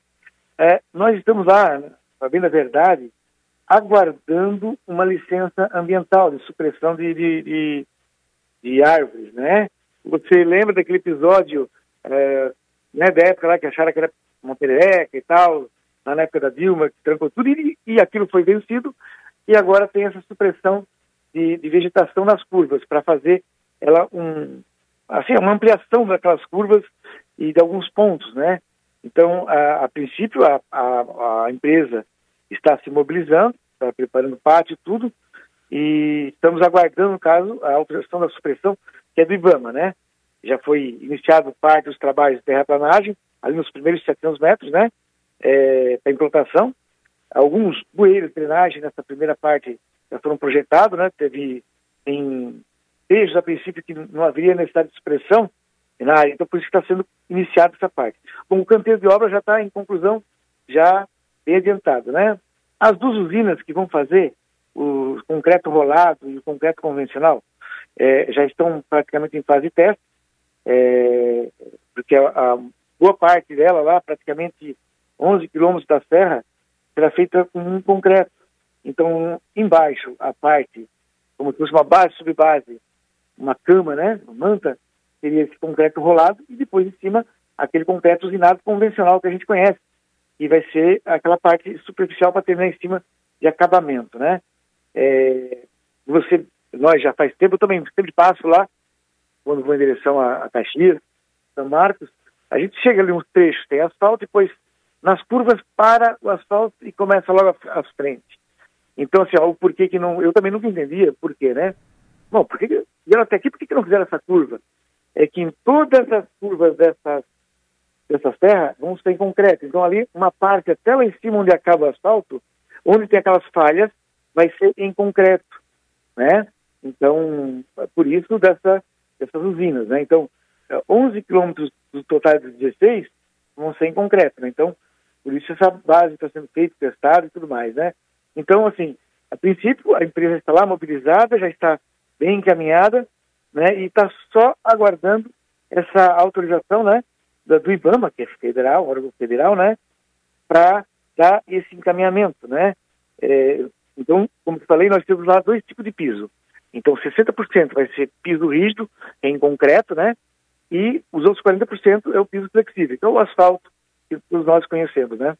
Perfeito. Uh, essa é a Serra do Faxinal. É a, é a, Praia Grande, Serra do Faxinal, rodovia que leva aos cânions, uh, que está parado por, por, essa falta dessa autorização de supressão vegetal. A informação é que tem que ter uh, essa autorização, essa licença do ICMBio, libera, e aí o IBAMA convalida. Aí o ICMBio liberou, depois de muito tempo, quatro anos esse negócio parado lá em Brasília, o ICMBio liberou. Agora o IBAMA, falta o IBAMA uh, convalidar, assinar, e não assinou, e não assinou, e está demorado. É claro que o governo do estado tem que trabalhar lá em Brasília para agilizar a liberação. Mas essa é a situação na Serra do Faxinal, que a obra está parada, a empresa daqui a pouco já deu sinais de que pode desistir, a, empresa, a obra está parada, a empresa está com, com, a ordem de serviço desde agosto para tocar a obra, fez alguns servicinhos iniciais e tal, tal, mas a obra mesmo, as máquinas não, não foram para o trecho. Mas enfim, esse é o quadro. Perguntei para o senhor sobre a rodovia SC 108, essa que liga Jacinto Machado à Praia Grande, pavimentação, que a obra começou e parou. Tem previsão de retomada não, da obra? Perfeito. Perfeito. E como ela é a 108, eu peguei, já fui lá para o ponto final, né? Problema, sem problema, sem problema. Tudo bem. É, a, essa rodovia da 108 trecho Jacinto Machado Praia Grande, ela tem uma extensão de 31 quilômetros, né? É, a empresa é a CETEP, né? o engenheiro lá, o nosso aqui, o responsável é o Sônico, essa ordem de serviço foi em 21, o término era para 2023, né? Também no valor de 66 milhões, né? Foi faturado até o momento é, 7 milhões e meio, ou seja, um pouco mais de 10%, e a empresa está é, pedindo a rescisão de contrato, né, porque tem vários motivos lá, por é, não conseguir liberação de jazidas, peixe, então a, a, os requisitos básicos que seria para ter, né, os valores de insumos aumentaram mais, eles também pediram um reequilíbrio financeiro, então por esse motivo eles estão é, solicitando a rescisão de contrato, mas aí está tendo a negociação, infelizmente é, tem esse pedido de rescisão. Bom, se, rescindido, se o contrato for rescindido, se for, se for atendido, se for feita a rescisão de contrato, aí volta tudo a estaca zero, tem que começar o processo de novo, licitar tudo de novo para depois começar a obra. Isso vai demorar um ano. Sim, exatamente. Isso, a, mas a, a obra, a, a, conclusão, a vigência está até mês 11 de, deste ano, certo? Então, é, nesse caso, eu acredito aí é lá com o governo, com, com o secretariado lá, para ver essas negociações, é, talvez e o pedido deles de equilíbrio financeiro a princípio a empresa está solicitando essa rescisão de contrato, é, mas, logicamente, talvez ela esteja querendo exigir, ou pedir, né, está pedindo reequilíbrio financeiro, então é por esse motivo, né? É, com certeza eles querem, é, como é, diz, com essa pandemia e tudo, tudo aumentou, desde ferro, concreto, cimento, pedra, todos os insumos aumentaram, e, e com, como ficou parado, paralisado, eles não tocaram a obra, logicamente, né? Então, esse é o motivo e foi o que o engenheiro Sônico pegou e me informou. Má notícia. Se a empresa está exigindo Má rescisão de contrato, é, é, é preocupante, mu muito preocupante. Uhum. Só voltando aqui no anel viário, o senhor falou sobre as indenizações. Uh, isso vai, vai, ser feito pela Procuradoria do, do, Estado. O senhor sabe como é que está o, o, andamento, as, as, conversações? Porque se não resolver a indenização das áreas que serão ocupadas, a, a obra para. O senhor tem inf informação a respeito disso? Como é que anda o processo, a, a negociação para a indenização de algumas das áreas ali, ali perto da região da floresta? Essa, essa parte jurídica do anel viário que falta, é, essa indenização dessa parte, eu não tenho o conhecimento é, diretamente, né? Porque é uma parte jurídica e tal, eu vou procurar me informar e vou trazer a resposta na sequência. Eu sei que Perfeito. o engenheiro falou que está bem encaminhado, ponto. Perfeito. Quando o senhor tiver informação, estamos à disposição por aqui. Ouvinte pergunta para o senhor, a rodovia estadual que liga Cocal do Sul a Morro da Fumaça, passando por Estação Cocal, uh, o senhor tem informação a respeito de que a obra uh, está sendo feita, mas está devagar, não evolui. O senhor tem informação a respeito? Perfeitamente. Uh, aquele trecho da 4 para 2 Morro da Fumaça, Cocal do Sul, ela tem uma extensão de 3,2 quilômetros, né? É, o, a empresa é a CETEC também, para quem pegou a TMI, né? A obra vai, foi licenciada para construção em 2021 e até agora mês 5 de 2023. O valor desse contrato é de 8 milhões e 400 mil, né? E o faturado até o momento, praticamente quase a metade, em 4,8 milhões. Ou seja, está com 55% da obra já cobrada, né? E feita. É, a, a rodovia, ela tem uma parte que intercepta trilhos, né, da FTC, né, temos, uh, enfim, ela está com 60% da, da, da, da, da obra praticamente já iniciada, né, trabalhada, cobrada. Então, essa, essa informação que eu busquei para saber, como teve um amigo também meu que comentou várias vezes, então, a princípio é isso que eu tenho. Ela está, bem, tá, pode estar tá meia lenta, né, é, é, essa semana que vem, a outra, eu vou partir para esse lado ali para fazer a, em bloco, né, a vistoria com o engenheiro. Mesma coisa essa aí, quanto também a 108 a duplicação aqui em Cocal. Mas é, é, o que temos ali, ela tem média de 55% pronto, né, cobrada, então, ou seja, está em vias de, de, de, acabamento, né, porque praticamente o que falta é capa asfalto. Ok. Uh, o ouvinte pergunta se já tem algum encaminhamento para a segunda parte da duplicação da SC 445, a rodovia Paulino Búrigo, que corta ali a área urbana de Içara. A primeira etapa está sendo encaminhada, que vai da BR-101 até ali, mais ou menos ali próximo ao, ao xerifado do, do Giasse, ali próximo da Librelato, e tem a segunda etapa que vai dali até, até aqui divisa com o Criciúma, até no Presidente Vargas. Tem informação sobre alguma, algum sinal, alguma sinalização sobre essa segunda parte? Não, sobre essa segunda parte, eu ouvi falar que está em estudo e levantamento. Né? O que eu tenho é da primeira fase que todos nós sabemos, né? que é, é esse lote 1, que você acabou de falar, que é um, é, tem 2,5 km, né? que a JR está fazendo, a ordem de serviço foi agora mês 11, certo. vai até mês 11 e 23 para terminar, são 47 milhões, está em 670 mil faturado, ou seja, estão nas fases iniciais de, de, de abertura de valas, fazendo aquela a drenagem inicial mas ali está tudo bem encaminhado. E a segunda parte aí, eu não tenho informação ainda, tá? Posso depois fazer a verificação e te passar. Perfeito. Uh, o ouvinte pergunta sobre a revitalização em ciclovias na rodovia Gabriel Arnes, Furquilinha. Tem alguma informação sobre isso? Olha, essa, a Gabriel Arnes é, é o seguinte, tem um projeto é, em andamento que eu, te vendo. Pega dali, pega parte da, da 446 lá em cima, quem vai para Mãe Luzia, aquela região, Sim. e é a continuação da, da 108. Certo. É, tem um projeto em, em, sendo encaminhado para recuperação daquelas vias ali. E tem ponto que não tem mais como dar conserto, que ainda chamando. E ontem, até falando com o prefeito Neguinho, fazendo uma visita, ele me cobrou dessas partes ali, e eu vim, voltei e cobrei dos meus engenheiros aqui sobre alguns consertos de alguns pontos ali. Eles me comentaram que é, ali tem que ser feita é, troca base subbase do leito, porque não adianta cortar e fazer a capa, porque está claro. é, tá comprometido bem baixo.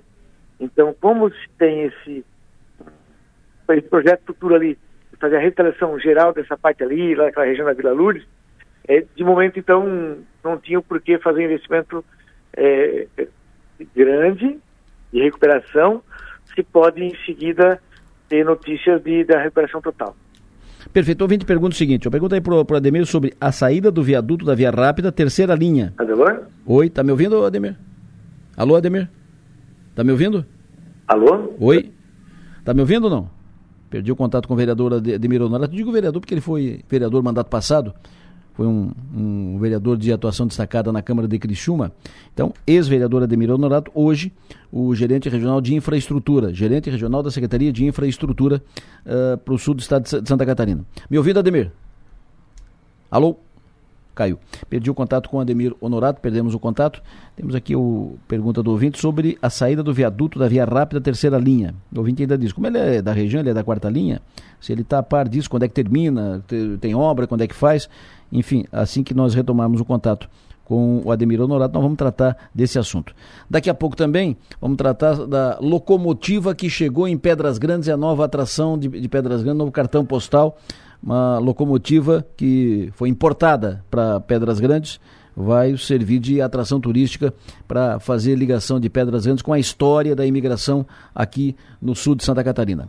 Tá em linha comigo de novo, Ademir? Oh, caiu a linha, mas já juntamos ela de novo. tá bom. Ademir, o ouvinte me perguntou o seguinte, em relação ao anel viário do mercado, não, isso é, é outra questão, já vou, já vou tratar disso também, mas o ouvinte perguntou o seguinte, sobre a saída do viaduto da Via Rápida, terceira linha. Aí ele acrescenta, como o Ademir é da região, ali da quarta linha, deve estar por dentro do assunto. Qual é a informação que tu tem a respeito? A informação é o seguinte, lá atrás, quando começou as indenizações, é, isso eu sei historicamente, certo? Certo. Quando começou as indenizações daquelas alças de contorno, de saída e de entrada, é, ali teve uma... A família, não, na época, não aceitou que fizesse aquela saída à direita de quem vai para a BR-101, e como não houve acordo, não houve acerto, na época o Estado resolveu, né, não ia deixar de fazer as outras peças e ficar parado por causa daquilo ali. Né? Então eles cortaram ali e fizeram uma sequência à frente. É, realmente é, é, um, é, um, é, uma pena, porque para te fazer o retorno para tentar tem que passar um outro, uma outra linha à frente ou atrás para poder é, acessar a terceira linha. Certo. Mas vou ficar devendo também, vou procurar ver se tem algum tipo de solução é, encaminhada pelo Estado. Certo? Perfeito. Porque a princípio não, não tem. Em, em, princípio não tem. Perfeito. Ademir Honorato, muito obrigado pela sua atenção, sempre bom ouvi-lo, bom trabalho, sempre à disposição por aqui. Ok, então. Outro dia nós conversamos sobre a Corvo Branco e outras coisas mais. Corvo Branco, qual a informação que tens do, do Corvo Branco?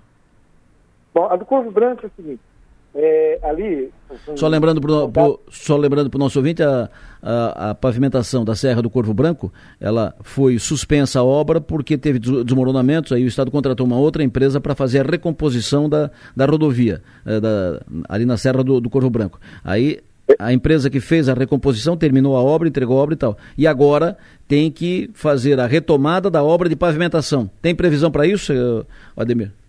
É o seguinte, tem notícia não muito boa também. O que acontece? É, na parte que cabe a, a, a Gran Pará, onde teve aquele desmoronamento, todo aquele problema lá, Isso. foi realmente a empresa é, foi feito emergencial, né? E foi trabalhado, o que aconteceu? É, com a evidência que houve tudo, né? Que é de barreiras, impostas, de desmoronamento, foi feito emergencial. Então, foi feita uh, drenagem, uh, caixas coletoras, bueiros, eles defendem os metálicos, sarjetas, foram feitas duas obras de contenção em concreto, bom, retirada de materiais, reparos de piso é, só de, de, alinhamento, né, na rodagem, enfim, ela ficou transitada. Né? Os problemas daquela chuva do ano passado estão todos solucionados e tem um acesso até em cima na serra Isso. sem problema nenhum. Isso. Então esse problema de foi, aconteceu, natural, foi, foi, foi feito um emergencial e foi executado está terminado. Na parte de cima lá, da consórcio, é, Coenge, Triângulo, lá na região do Urupitiga, Pará, é, isso, esse, eu tenho só por informação, mas ele faz parte do, do da coordenação lá da, da, do Planalto. Hum. Mas o contrato era de 42 milhões, ele só foi faturado 3 milhões e pouco, 7% da, da obra.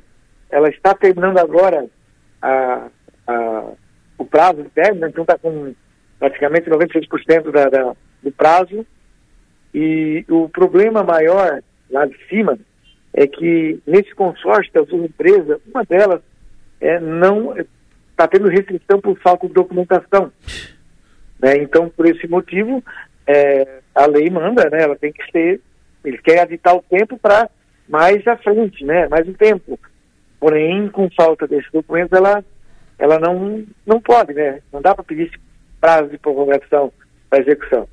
Então, por, é, infelizmente, por motivos documentais da empresa, né, está é, sendo até desmobilizada, já tem máquinas saindo lá, tem algumas máquinas lá, mas enfim, infelizmente, por falta de documentação da empresa, ela não está conseguindo fazer a parte uh, legal da, da, das prestações de conta com o Estado, né?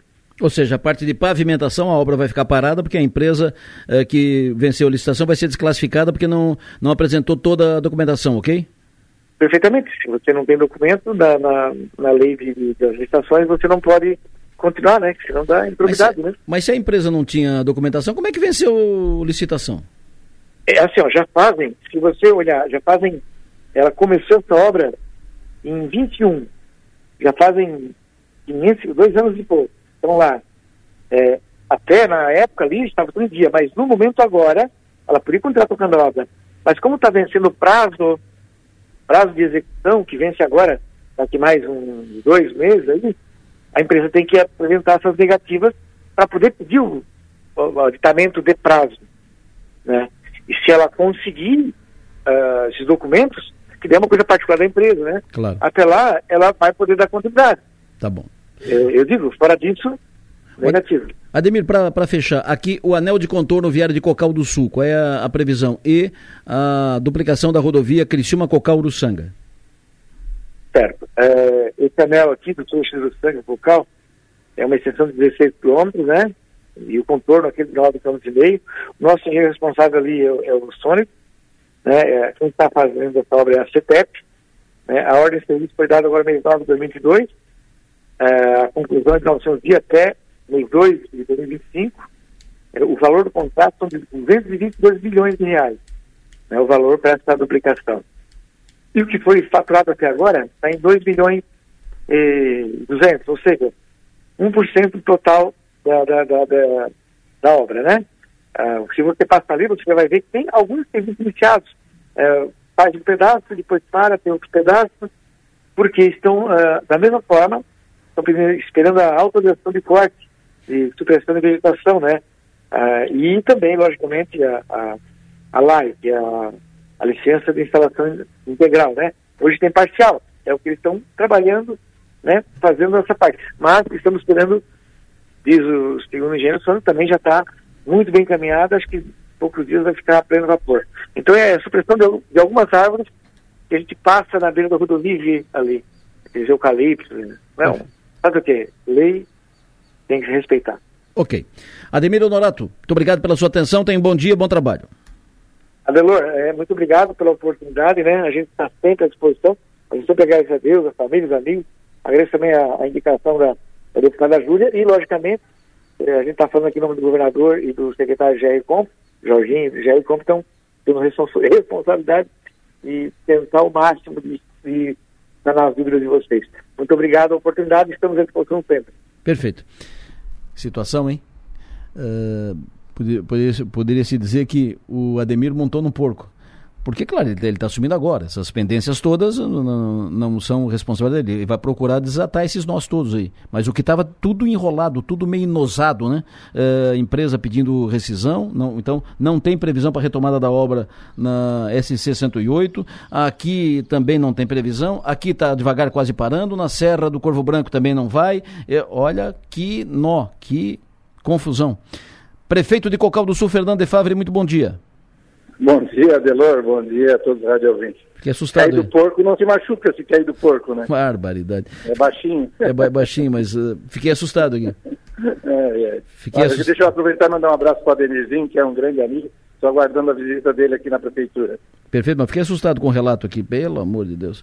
É, é, é, fiquei assustado com o relato, porque a gente que quer ver as coisas andando e quer ver essa, essa região desenvolvendo, crescendo e com as coisas resolvidas, é problema em tudo, né? Tudo, tudo, tudo, tudo, tudo. tudo Exato, né? E o desenvolvimento de uma região, Adelora, ele passa pela abertura de novas estradas, né? é, faz com que a nossa região possa desenvolver perante as demais do Estado. Estamos muito atrasados, né? precisamos, o Sul precisa aquele boom, e o boom vem através de geração de emprego e abertura de estradas, recursos, novos empregos. É, aí na sua, no entorno, o anel de contorno enrolado, a, a, a duplicação uh, Criciúma Cocal Uruçanga andando a passo de tartaruga, anda para, anda para, e a Cocal Estação Cocal também devagar, quase parando. Olha só. É complicado, realmente. A gente precisa acelerar isso, botar o pé no acelerador no fundo. O senhor... que o senhor é do é mesmo O senhor é, é, é, do mesmo partido, aliado, parceiro, amigo do, do novo secretário de Infraestrutura, Jerry Comper, deputado estadual do MDB. Uh, o senhor já esteve conversando com ele sobre essas obras no seu entorno aqui? Já, já estive com o Ricardo, também que era o interino, já estive com o Comper, é, tenho acompanhado a obra é, semanalmente, tenho feito reuniões, participado é, junto com a equipe da Iguatemi, com a equipe da CETEP, com a equipe da infraestrutura, é, em virtude né, da, da obra ser muito importante para a nossa cidade, para a região, é claro, mas para Focal do Sul, eu tenho acompanhado de perto, sim, a Delor, sobre todos os passos dessa obra. Prefeito, uh, mandato passado, 2020, foi iniciada aí em Cocal do Sul, foi iniciada a obra, uma obra, um prédio, uma, uma estrutura que permitiria à prefeitura parar de pagar aluguéis de salas. Ah, porque acomodaria nesse prédio secretarias, departamentos, enfim, que estão em salas alugadas e que seriam acomodadas aqui num, numa estrutura própria. A prefeitura economizaria aluguéis é na antiga garagem da, da prefeitura. A obra parou em 2021, um, dias, meses depois que o senhor assumiu. E a obra, pelas informações e fotos que eu recebi e, e vídeos e tal, a obra está abandonada. Tem inclusive um mato, muito mato e árvore, inclusive que uh, acabou crescendo no meio da, da obra, ali no, no, local onde a obra estava sendo encaminhada. O investimento ali já foi feito de quase meio milhão de reais. O que, que o senhor me diz de, dessa obra, dessa estrutura? Qual é a expectativa para tocar a obra e concluir a obra? Bom, Adelora, a gente assumiu que inúmeras obras inacabadas na cidade, como capela mortuária, é, obras de praças, enfim, muita coisa inacabada realmente, e essa é uma delas. É, estamos refazendo uma nova licitação, é, buscando recursos para que isso aconteça. O projeto, é, novo projeto já está pronto para abrigar a Secretaria é, de Educação. Em breve a licitação estará pronta, a gente vai dar sequência a, a essa obra, que é mais uma inacabada que a gente assumiu. Perfeito. O senhor vai fazer, o senhor já está fazendo licitação, já tem processo de, de licitação? Tem previsão para a retomada da obra? Olha, provavelmente a licitação conclui esse mês, e aí a gente, dependendo da empresa que ganhar, se tiver todas as questões certinhas, já em breve já, já reinicia essa obra, mais uma das inacabadas. Perfeito, nós estamos no meio, quase no meio do mês de março. É possível projetar que essa obra será retomada no início de abril? Abril, maio, se não tiver nenhum problema uh, na licitação, que hoje o maior problema de todas as obras são as licitações. A Benê também falava ali. Né? É que às vezes as empresas querem, requerem, né? e fica bem, bem parado, tudo devagar por conta disso. Sim. Mas nós temos fé, nós temos uma equipe muito boa, né, que trabalha nessa parte das licitações, muito competente. Confio nas empresas aqui da região que possam participar e agora é, a nossa parte técnica estamos fazendo, né? É, a partir do momento que saiu o edital de licitação, aí compete as empresas que vão se habilitar e vamos ver quem vem se toca a obra. Muito obrigado, prefeito. Tem bom dia, bom trabalho. Valeu, bom dia para você. Um abraço a todos. Prefeito Fernando de Fábio, eu recebi fotos e vídeos dessa obra parada uh, e abandonada, mato e tal, mas o prefeito dá a, a informação que a obra será retomada em abril ou maio, licitação será feita.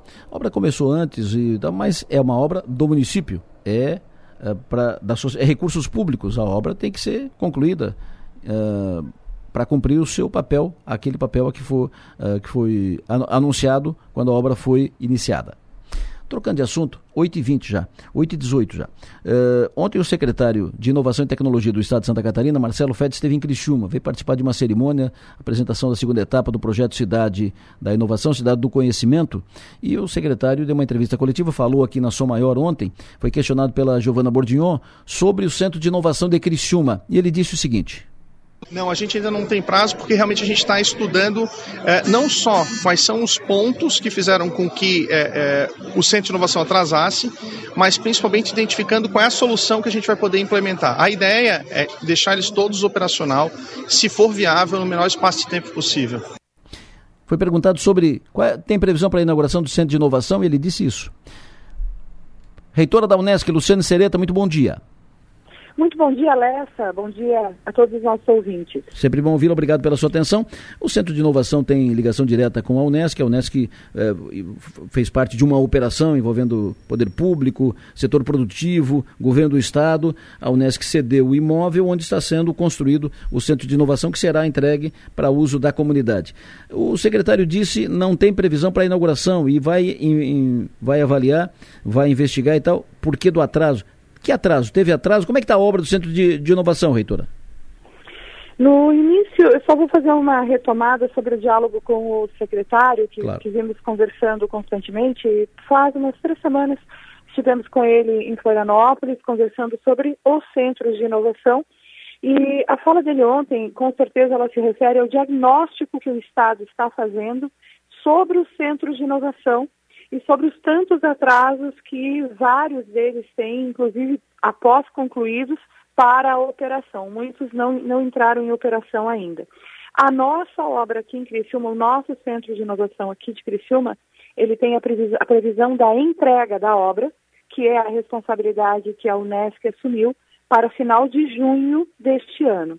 E já tivemos aí, o, já foi aditivada essa obra, inclusive, porque, óbvio, nós assumimos aí um, né, uma obra que era inacabada, e então, claro que você tem, para quem entende um pouco de construção, sabe que tem inúmeras surpresas que você encontra numa obra como essa. Por isso, ela deveria ter sido, uh, se tivéssemos cumprido os prazos que tínhamos planejado, já deveria ter sido inaugurar, uh, concluída agora em março. No entanto, aditivando aí esse período, ela, ela será concluída e entregue em final de junho. Bom, entre concluir a obra e entregar a obra e inaugurar o Centro de Inovação, claro que são coisas diferentes, né? Então, talvez o secretário ontem tenha se referido à data para inauguração. Realmente, data para inauguração nós não temos, mas Perfeito. período para entrega da obra, sim. Eu porque, também, porque, é, porque quando se fala, claro, né? porque quando se fala inauguração, se entende início de, de operação. E para isso Perfeito. falta equipar depois o centro, né? Primeiro é a obra física e depois equipar, né? É isso mesmo.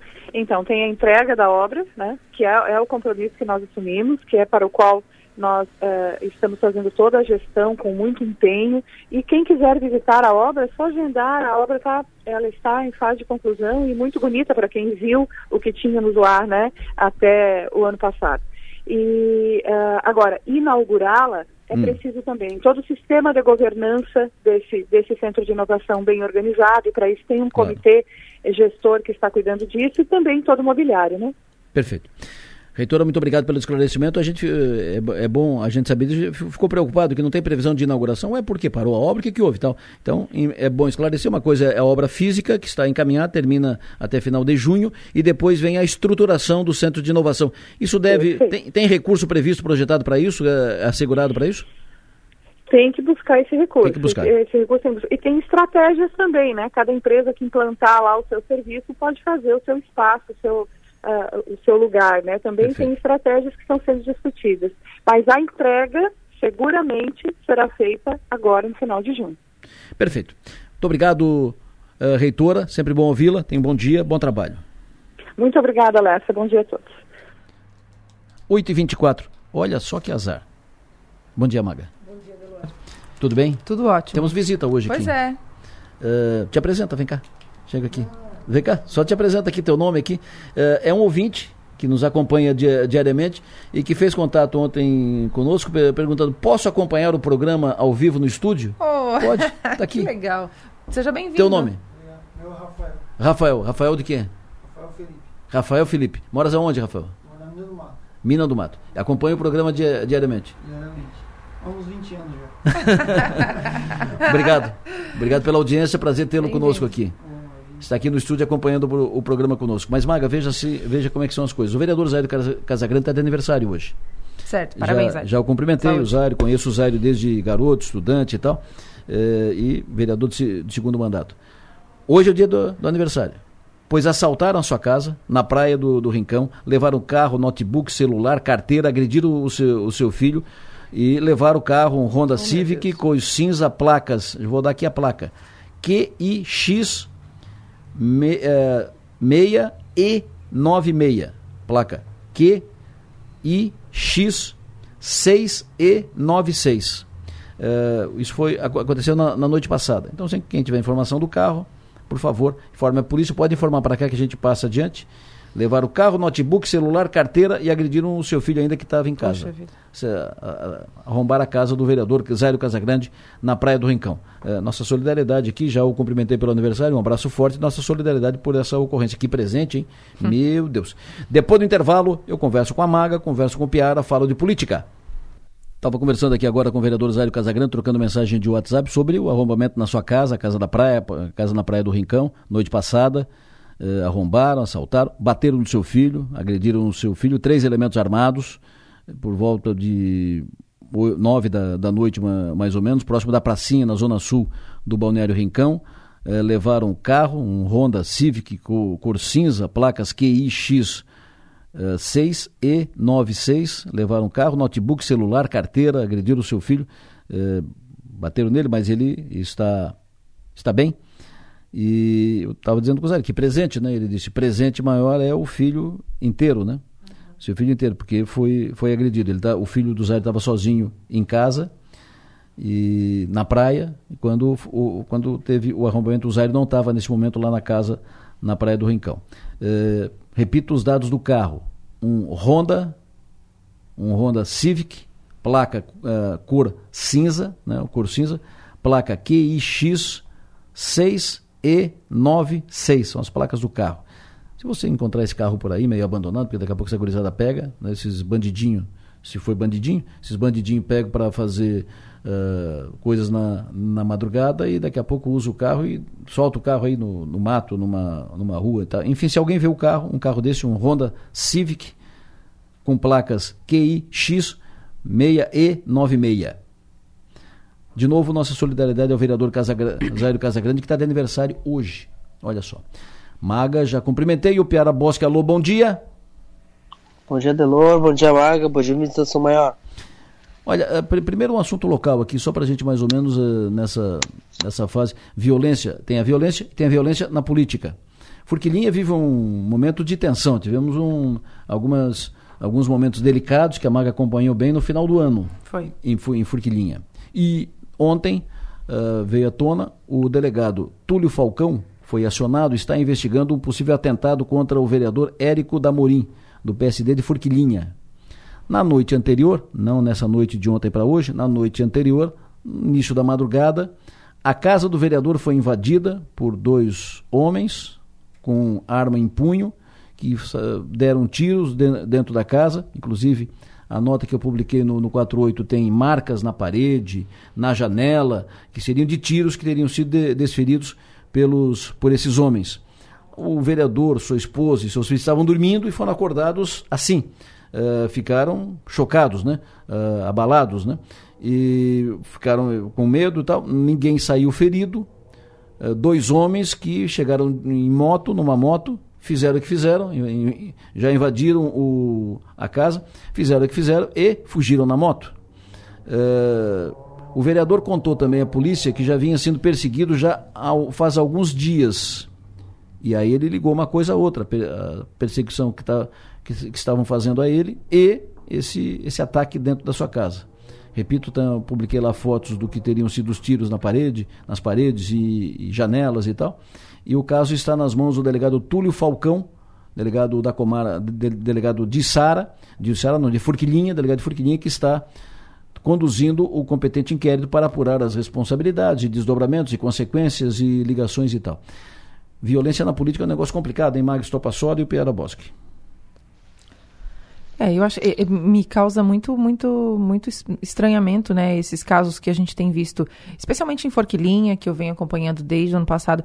Eu acho extremamente grave, porque o, o tipo de, de violência aplicada é muito preocupante, né, a gente poxa, a gente está falando de uma cidade próxima a Criciúma, uma cidade, é uma cidade pequena, mas é uma cidade próxima aqui, é uma cidade que a gente, pela qual a gente tem muito carinho, né? Por toda a sua cultura, por tudo que produz lá e pela sua importância para nossa região. Então, quando a gente noticia política, não é de polícia que a gente quer falar, né? De editoria de polícia. É, e, e vi com, vejo com muita, com, com muita preocupação o andamento das coisas por lá. Não é esse o caminho que a gente espera ver, né, Adelor? Desde o ano claro. passado a gente vendo isso é preocupante. Quero te ouvir, o Piara, também so, sobre isso, embora a distância, quero te ouvir também so, sobre isso.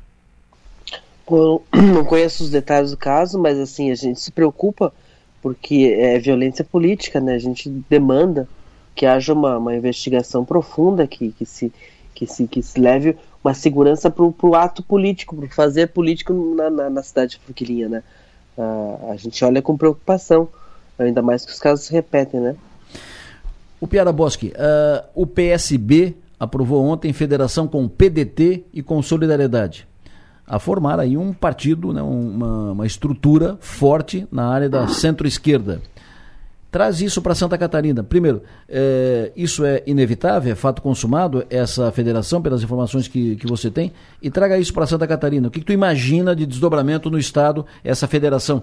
Que federação, em, trazendo para o entendimento comum, é uma composição. Vamos, vamos fazer, não é bem uma aliança, tem uma tem uma outra, uma federação porque tem prazo. É, é o, meio, é o meio termo entre é uma coligação termo. e uma fusão, né? Não é um casamento, eles, é, no, no, termo. Eles, eles vão morar juntos. Eles vão morar juntos, isso mesmo. É. Exatamente. E eles são obrigados a ficar juntos por quatro anos, ou seja, por duas eleições, uma, uma estadual, uma municipal. É um alinhamento que vale para todos os estados. Uh, eles vão ter que conviver. Eles vão ter que conviver. Em nível nacional, a gente vê que essas federações têm, muito, têm muita conversa em andamento. A gente tá, tem falado bastante sobre a federação envolvendo o Progressistas e União Brasil, que já teve mais avançada, já agora está tá, tá na fase de, de, de, de, alguns entraves começarem a aparecer nas, em, em estados. Um partido tem força, não quer ceder espaço para o outro no comando.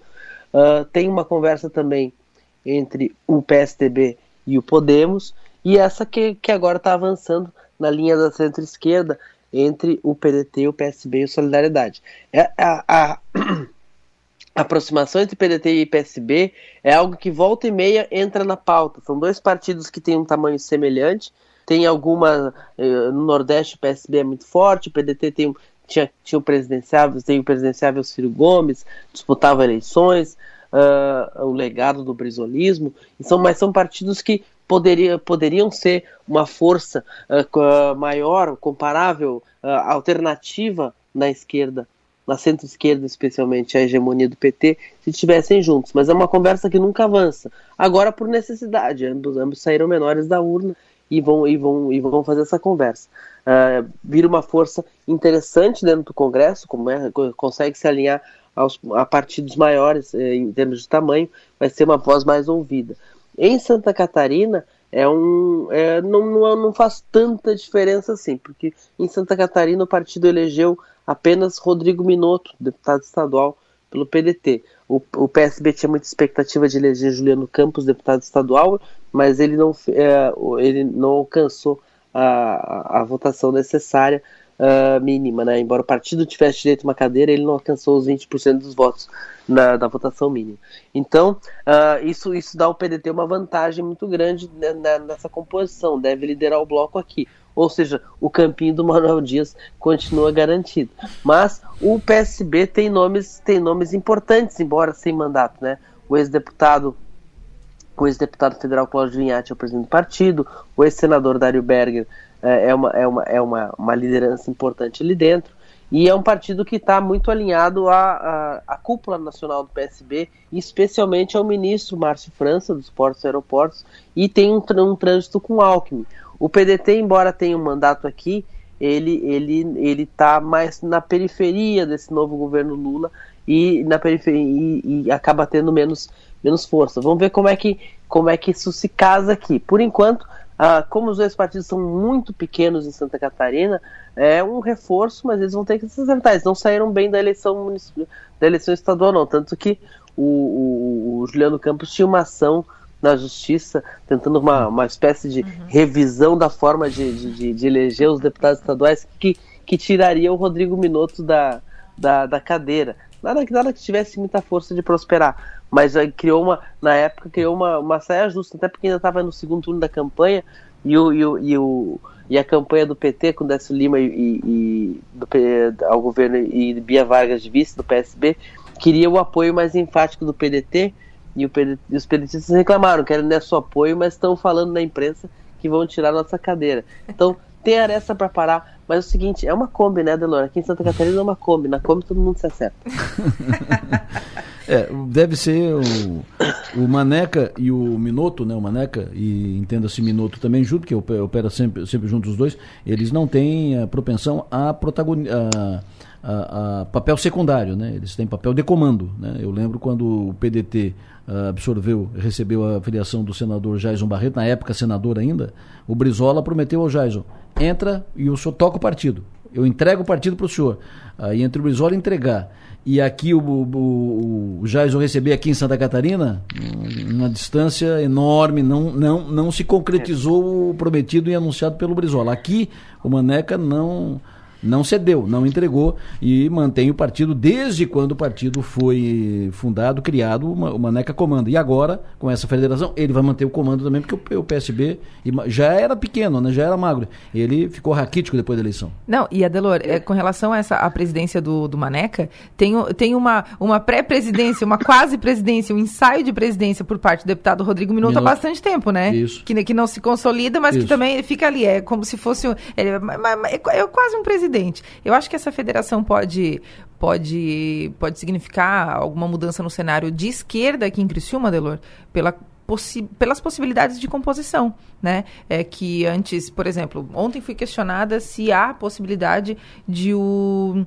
do, do, do ex-candidato a, a, governador, né, o Jorge Boeira, ser candidato por Criciúma novamente. Hum. E, e, das possibilidades, né? Quem seria o vice, quem viria de vice, o que, que o que, que daria para fazer com, com essa junção de todos esses partidos é, alinhados à esquerda. Então, talvez isso mude alguma coisa no cenário municipal. Embora eu ainda não consiga vislumbrar o Jorge Boeira sendo candidato em Criciúma a prefeito, viu? Porque eu acho que na, na eleição é, majoritária estadual ele, ele, ele deu uma sentida ali, né? A coisa não Mas saiu eu acho, como. Eu acho que uma candidatura do Bueira a governador uh, é uma coisa. Ele vai para o jogo por uma campanha estadualizada, para tra trabalhar o Estado inteiro, falar com o Estado inteiro, discutir com o Estado inteiro, sem perspectiva, uhum. sem, sem trabalhar a real possibilidade, sem perspectiva de, de, de vencer. Isso é uma coisa. Agora, disputar a eleição para a prefeitura, penso que o Bueira só entraria nesse jogo, ou só entrará nesse jogo, se tiver um projeto com perspectiva real de, de vitória. Não vai entrar numa, numa aventura Sim. ou apenas para fazer, é para fazer né? cenário. É. E se aqui em Criciúma tiver uma, uma candidatura daqui, outra, ou seja, uma candidatura de oposição, mais outra, mais outra, mas se tiver quatro candidaturas é bom. distanciados do, do grupo do, do, do prefeito Salvaro, é o caminho absoluto, adequado para a eleição do candidato do prefeito Salvaro. A informação que eu tenho é que é, já, tem, já tem gente contratando pesquisa aí para saber sobre, sobre intenção de voto, assim, né? Sobre se transfere ah, voto e tudo mais. Então a coisa já está andando. Isso já estão projetando de, desde o ano passado. O Piara, qual foi? Hoje é sexta-feira, sextou. Qual foi a principal? Tu foi no Jazinho ontem, não? Jazinho ontem, não, o, o Piara? Não, ontem não. Tinha alguma coisa por lá? Sempre tem, né? Eu, cada vez que eu vou, cada vez que eu vou em Florianópolis, eu vou no, no Jazinho, tem sempre uma, tem sempre uma boa música lá. Sexta-feira passada. E sempre, e sempre tem uma mesa ocupada por alguém, alguém que sabe muito das coisas. Sexta-feira passada tinha uma cantora de blues maravilhosa. Maravilhosa. O, o Piara Bosque sextou, então, uh, eu digo Jazinho porque o Piara faz a sua live de lá toda, toda terça-feira, né, Piara? Isso, isso. Toda terça. O Piara, o, ele é quase sócio lá do, do Jazim. O Piara, o sextou, qual é o teu balanço da semana? A principal info, informação da semana, Piara? Então, o governador Jorginho Melo fez um, um, apresentou um pacote de bondades ontem para Joinville, uhum. era aniversário de Joinville uhum, ontem. Isso. E ele apresentou uma série de ações, inclusive a, o início de uma promessa que é ajudar a custear a folha de pagamento do Hospital São José, lá também é Hospital São José, e que é um drama da Prefeitura de Joinville, Hospital São José, porque é uma, é uma folha de pagamento de 19 milhões mensais, e, e já teve promessa de, de, vários candidatos a governador de custear isso, de, e, e aí o Jorginho Melo ontem apresentou lá que vai começar a pagar 20% da folha do, do Hospital São José, em torno de 3,8 milhões mês. Uh, ele fez uh, outras ações, bombeiro voluntário, o Bolshoi, andou com o prefeito Adriano Silva por todo, por todo momento, estão bem entrosados. É um, é um dos alvos dele, ele já convidou o Adriano Silva para PL, não tem, não tem uma candidatura pronta hoje lá em, em Joinville, embora o Sargento Lima tenha sido bem votado, não sei se é o perfil, mas me chamou muita atenção. Mas ele fez um anúncio lá muito interessante também, que ele disse que semana que vem ele vai receber os 40 deputados na agronômica. Dia 15. Para fazer o. para apresentar novamente um, um balanço financeiro do Estado e apresentar quais são as prioridades, o que, que realmente vai dar para tirar do papel, o que, que não vai dar para tirar do papel nesse primeiro ano de governo. Pode ser o, o começo de um, de um, de um bola ao centro, né? um, um restart nessa relação com, com os deputados que continuam se queixando muito que Jorginho faz um governo muito centralizado e, e que compartilha muito pouca informação e menos ainda poder. Vamos ver se é o começo ou se é mais um stand-up do Jorginho para os deputados. Ô Maga, principal anotação que tu fez da semana. É, eu achei que a, que a informação, essa visita, essa agenda do, do governador foi bem significativa em Joinville. É, achei interessante o anúncio com relação a, a, esse repasse né, de, de 4 milhões ao, ao hospital de lá. Fico esperando que isso aconteça em Criciúma também, que ele venha fazer uma visita Falta muito para o aniversário Falta, falta muito para o aniversário de, de Criciúma. 11 meses. falta é. 11 meses. Falta, falta. então, mas, então, mas, mas é, espero que isso aconteça para Criciúma também, porque a gente sabe da importância e a gente sabe que, que é uma das principais pautas, né? A saúde e a educação são as principais bandeiras do governo estadual é, nesse começo de mandato. Então, eu vi com, com, com, com bons olhos esse anúncio. Agora, a gente ainda está sem um secretário de segurança pública, né? Quando a gente fala, a gente está falando de ca casos de violência, sempre que a gente fala sobre isso, vem muita gente falando que não, mas diminuiu, as coisas diminuíram. Mas a gente tem, aqui na nossa região, pelo menos, a gente continua vendo as coisas acontecer. É, e, e, ainda, a gente não tem ainda um secretário de segurança pública. Acho esquisito que ainda não tenha, né? Acho que já, já está em dois meses e meio de governo, já estamos no, vamos entrar na segunda quinzena de março e ainda não tem tu mencionou aqui essa semana, Delor, que. Fez o... questão absoluta de recriar a Secretaria de Segurança. Exato, então eu imaginei que já tivesse alguém mais, mais bem mapeado.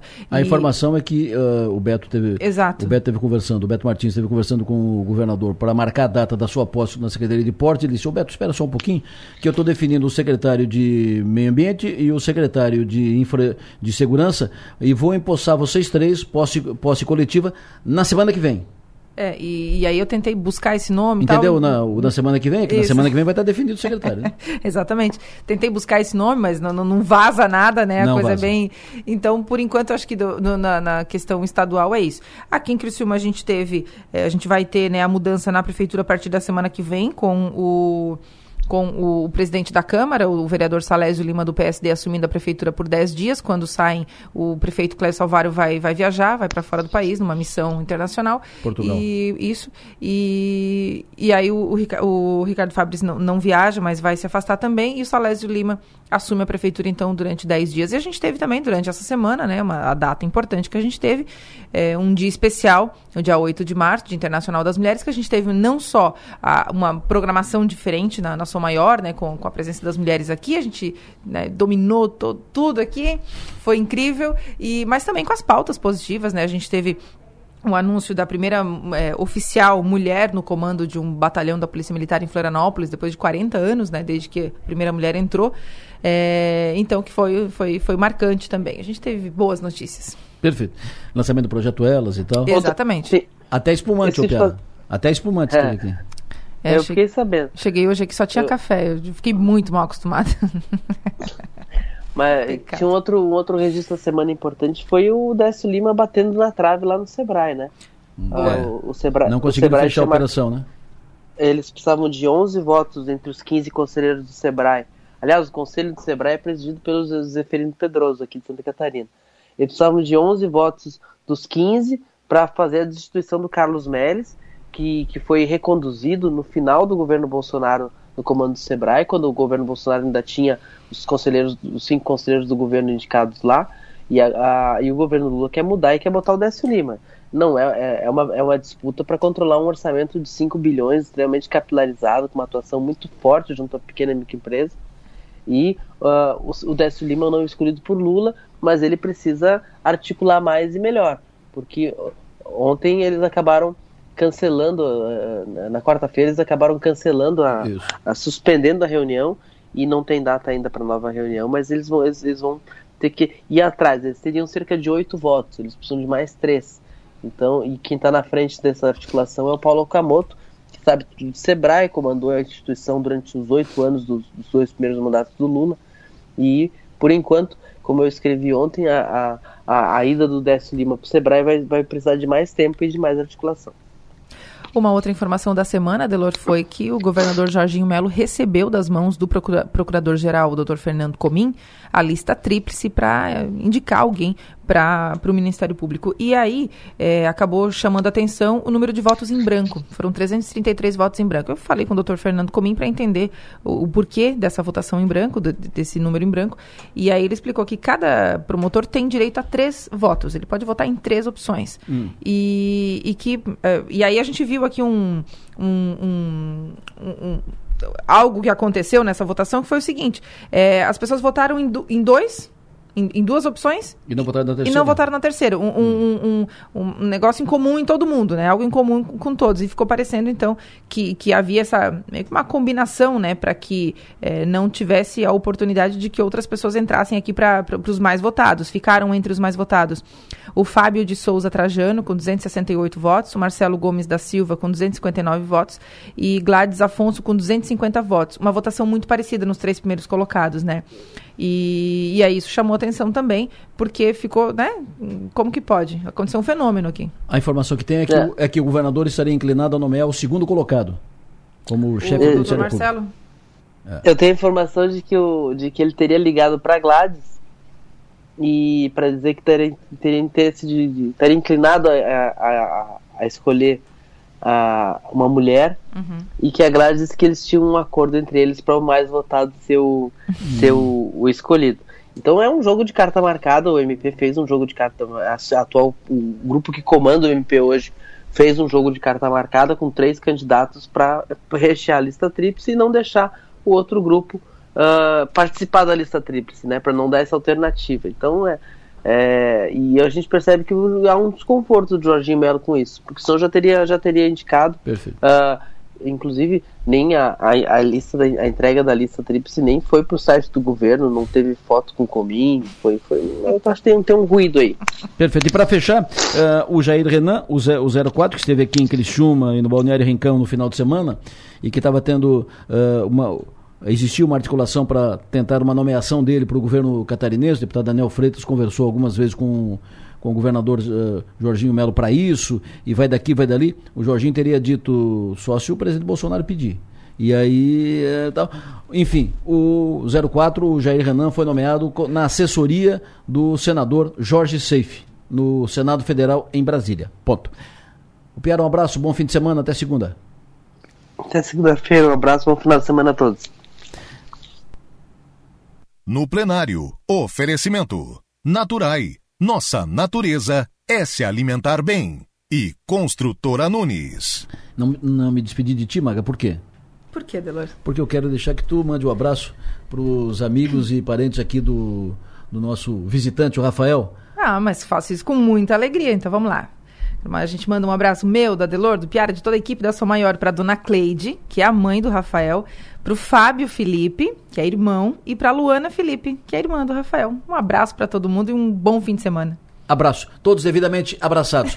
Um privilégio uh, contar com a audiência de todos vocês e receber a visita do Rafael aqui. Muito chique. Intervalo, volto já. Então, uh, temos o, o dever de uh, informar uma notícia triste falecimento do empresário Alexandre Medeiros, empresário do setor de transportes. Alexandre Medeiros faleceu na noite passada. Ele teve uma parada cardíaca. Ele foi internado, estava internado desde a semana passada. A situação piorou nos último, nas últimas horas e tal. Ele faleceu ontem à noite. Estava hospitalizado, repito, faleceu ontem à noite. Alexandre Medeiros, empresário do setor de transportes, Criciúma. Faleceu no hospital aqui em Criciúma. E nas próximas horas, seremos, próximos minutos, teremos aí mais dados sobre eh, velório, sepultamento e tal, e atualizaremos essas informações. Mas já registro o falecimento do Alexandre Medeiros, empresário do setor de transportes de Criciúma. Márcio Sônigo, tempo para o fim de semana, por favor. Adelor Lessa, ouvinte da Som Maior, muito bom dia. E a tendência do tempo, Adelor, é se manter do jeito que está, viu? Essas temperaturas na madrugada próximo dos 20, um pouquinho mais, à tarde passando dos 30, ontem chegou a 32 em Criciúma, hoje ela vai um pouquinho mais ou menos que nem de ontem, 33, amanhã sábado com 32 também, domingo 32, e segue os próximos dias com temperaturas máximas, pouquinho acima dos 30 graus aqui na região. Quanto às noites também fica com essas temperaturas mínimas um pouquinho mais do que 20 graus, 20, 21, 22, e quanto à chuva de Lor, ela está tá aqui aparecendo na previsão, risco de chuva na sexta-feira à tarde, que é hoje, no sábado à tarde, domingo à tarde, segunda-feira à tarde, e semana que vem dá uma boa enxugada. O que tem me chamado a atenção da previsão é que, por exemplo, é, apareceu aqui na, no aviso do Instituto Nacional de Meteorologia um aviso para calor intenso no Rio Grande do Sul, especialmente aquela parte mais é, fronteira oeste aí, com a Argentina e Uruguai, com temperaturas de até 4 graus acima da média histórica. E nós aqui, região de Criciúma, sul catarinense, apesar de ter essas chuvas aí para acontecer as tardes de hoje amanhã e domingo, mas de maneira geral o modelo está colocando uma, as 10 dias, próximos 10 dias com chuva abaixo da normalidade aqui na região.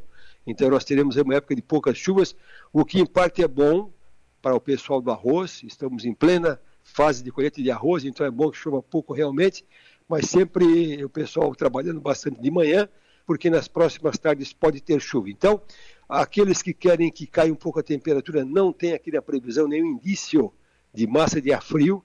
Aqui até o dia 19, que é domingo, não tem nada de massa de ar frio chegando. Depois até o dia 25 de março. Então, até o final de março, praticamente nós não vamos ter um, uma, uma trégua no calorzinho, né? E além disso, Adelor, para quem trabalha no campo, né? Para quem vai muito para fora, para quem não trabalha em escritório, ali fora sempre com essa umidade alta e a pessoa sua por qualquer coisa. Caminhando, o cara sua, é, trabalhando, o cara tem suor também, porque é, estamos sob massa de equatorial da Amazônia, que deixa o ar quente e úmido aqui na região nesses próximos 10, 15 dias. Adelor Lessa. Previsão do tempo. Oferecimento. El Tarquim. Gastronomia e lazer em uma experiência envolvendo fogo e natureza. E linha de eletros Tramontina. É na Via Inox, Avenida Centenário, 2505. Muito obrigado, Márcio. Agora 9 e 5. Ontem, festa em Pedras Grandes uh, para receber a locomotiva.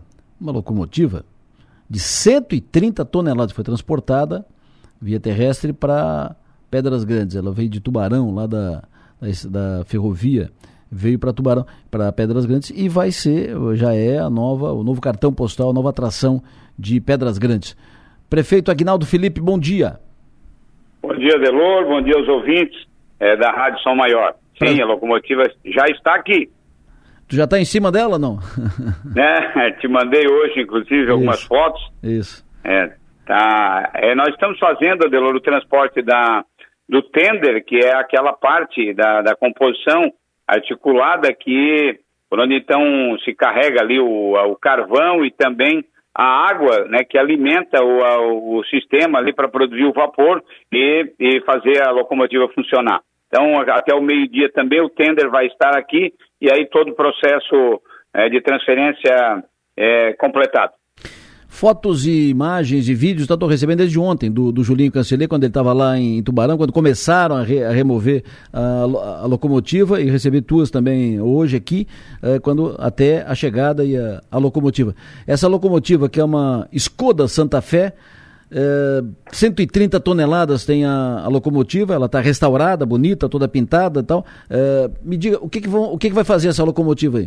O que vocês vão fazer com ela? É, Olha, Adeloru, aquela estação é, que nós temos aqui no centro hoje que abriga o nosso museu foi a primeira estação desse também primeiro tronco ferroviário construído lá no final do século XIX, inaugurado em 1886, que ligou o Porto de Imbituba a Lauro Miller. Então, Pedras Grandes é parte integrante dessa história, então, da ferrovia, né, do sistema, desse modal ferroviário aí, é, aqui no sul de Santa Catarina.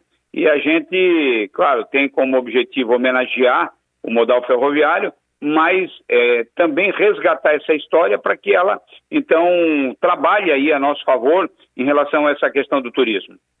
Perfeito. Eu lembro dessa estação aí, foi onde fiz, onde fiz um programa aí, uh, da Sou Maior aí, nessa estação, faz acho que dois anos, mais ou menos, que eu fiz um, um programa aí com todos, contigo junto e com empresários Sim. e tal. A propósito, amanhã, o Nomes e Marcas aqui, meu pro, programa que eu, que eu coloco no ar amanhã, às onze e meia da manhã, é com o Rodolfo, que participou desse programa aí na, na estação, quando fizemos aí há dois anos, e amanhã ele estará aqui com a mãe dele, a dona Kátia, falando aqui da história do frigorífico de Itália, que será o nosso Nomes Sim. e Marcas de amanhã, onze e meia da manhã, uma empresa de Pedras Grandes. Uh, qual é a tua expectativa de movimentação e tal? Uh, a locomotiva ela vai girar ou ela vai ficar aí parada na, na estação? E como é que tu pretende movimentar, trazer pessoas para Pedras Grandes? Esse, essa, essa questão da movimentação é muito importante, porque geralmente uh, o restauro desses equipamentos, eles são, a proposta é que seja uma, seja um monumento estático. No nosso caso, ela não vai ficar exatamente na frente da nossa estação ferroviária aqui, né, do nosso museu.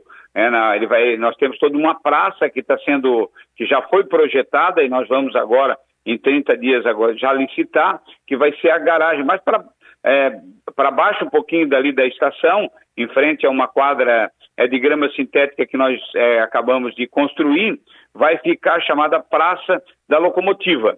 É, e nós vamos, então, é, com um sistema elétrico adicionado é, no eixo central ali da, da, da, das rodas ali da, locomotiva, vai fazer esse, essa, essa locomotiva é, transitar ali por em torno de 50 metros, um dia ou é, um dia a cada mês ou um dia a cada dois meses, chamado dia D, porque também ali naquele espaço na frente da estação da nossa estação do nosso museu acontece a feira do, dos produtos coloniais é, de Pedras Grandes. Então a gente vai simular aí esse, esse trajeto né, com uh, eletricamente, claro, ela, mas a fumaça com gelo seco, né, o som característico também vai ser adicionado, buzina e tudo mais, né, para criar esse mais essa atração, digamos, as pessoas que querem ver uma composição desse tamanho, com esse peso, então é pelo menos nesse curto é, trecho é, andando.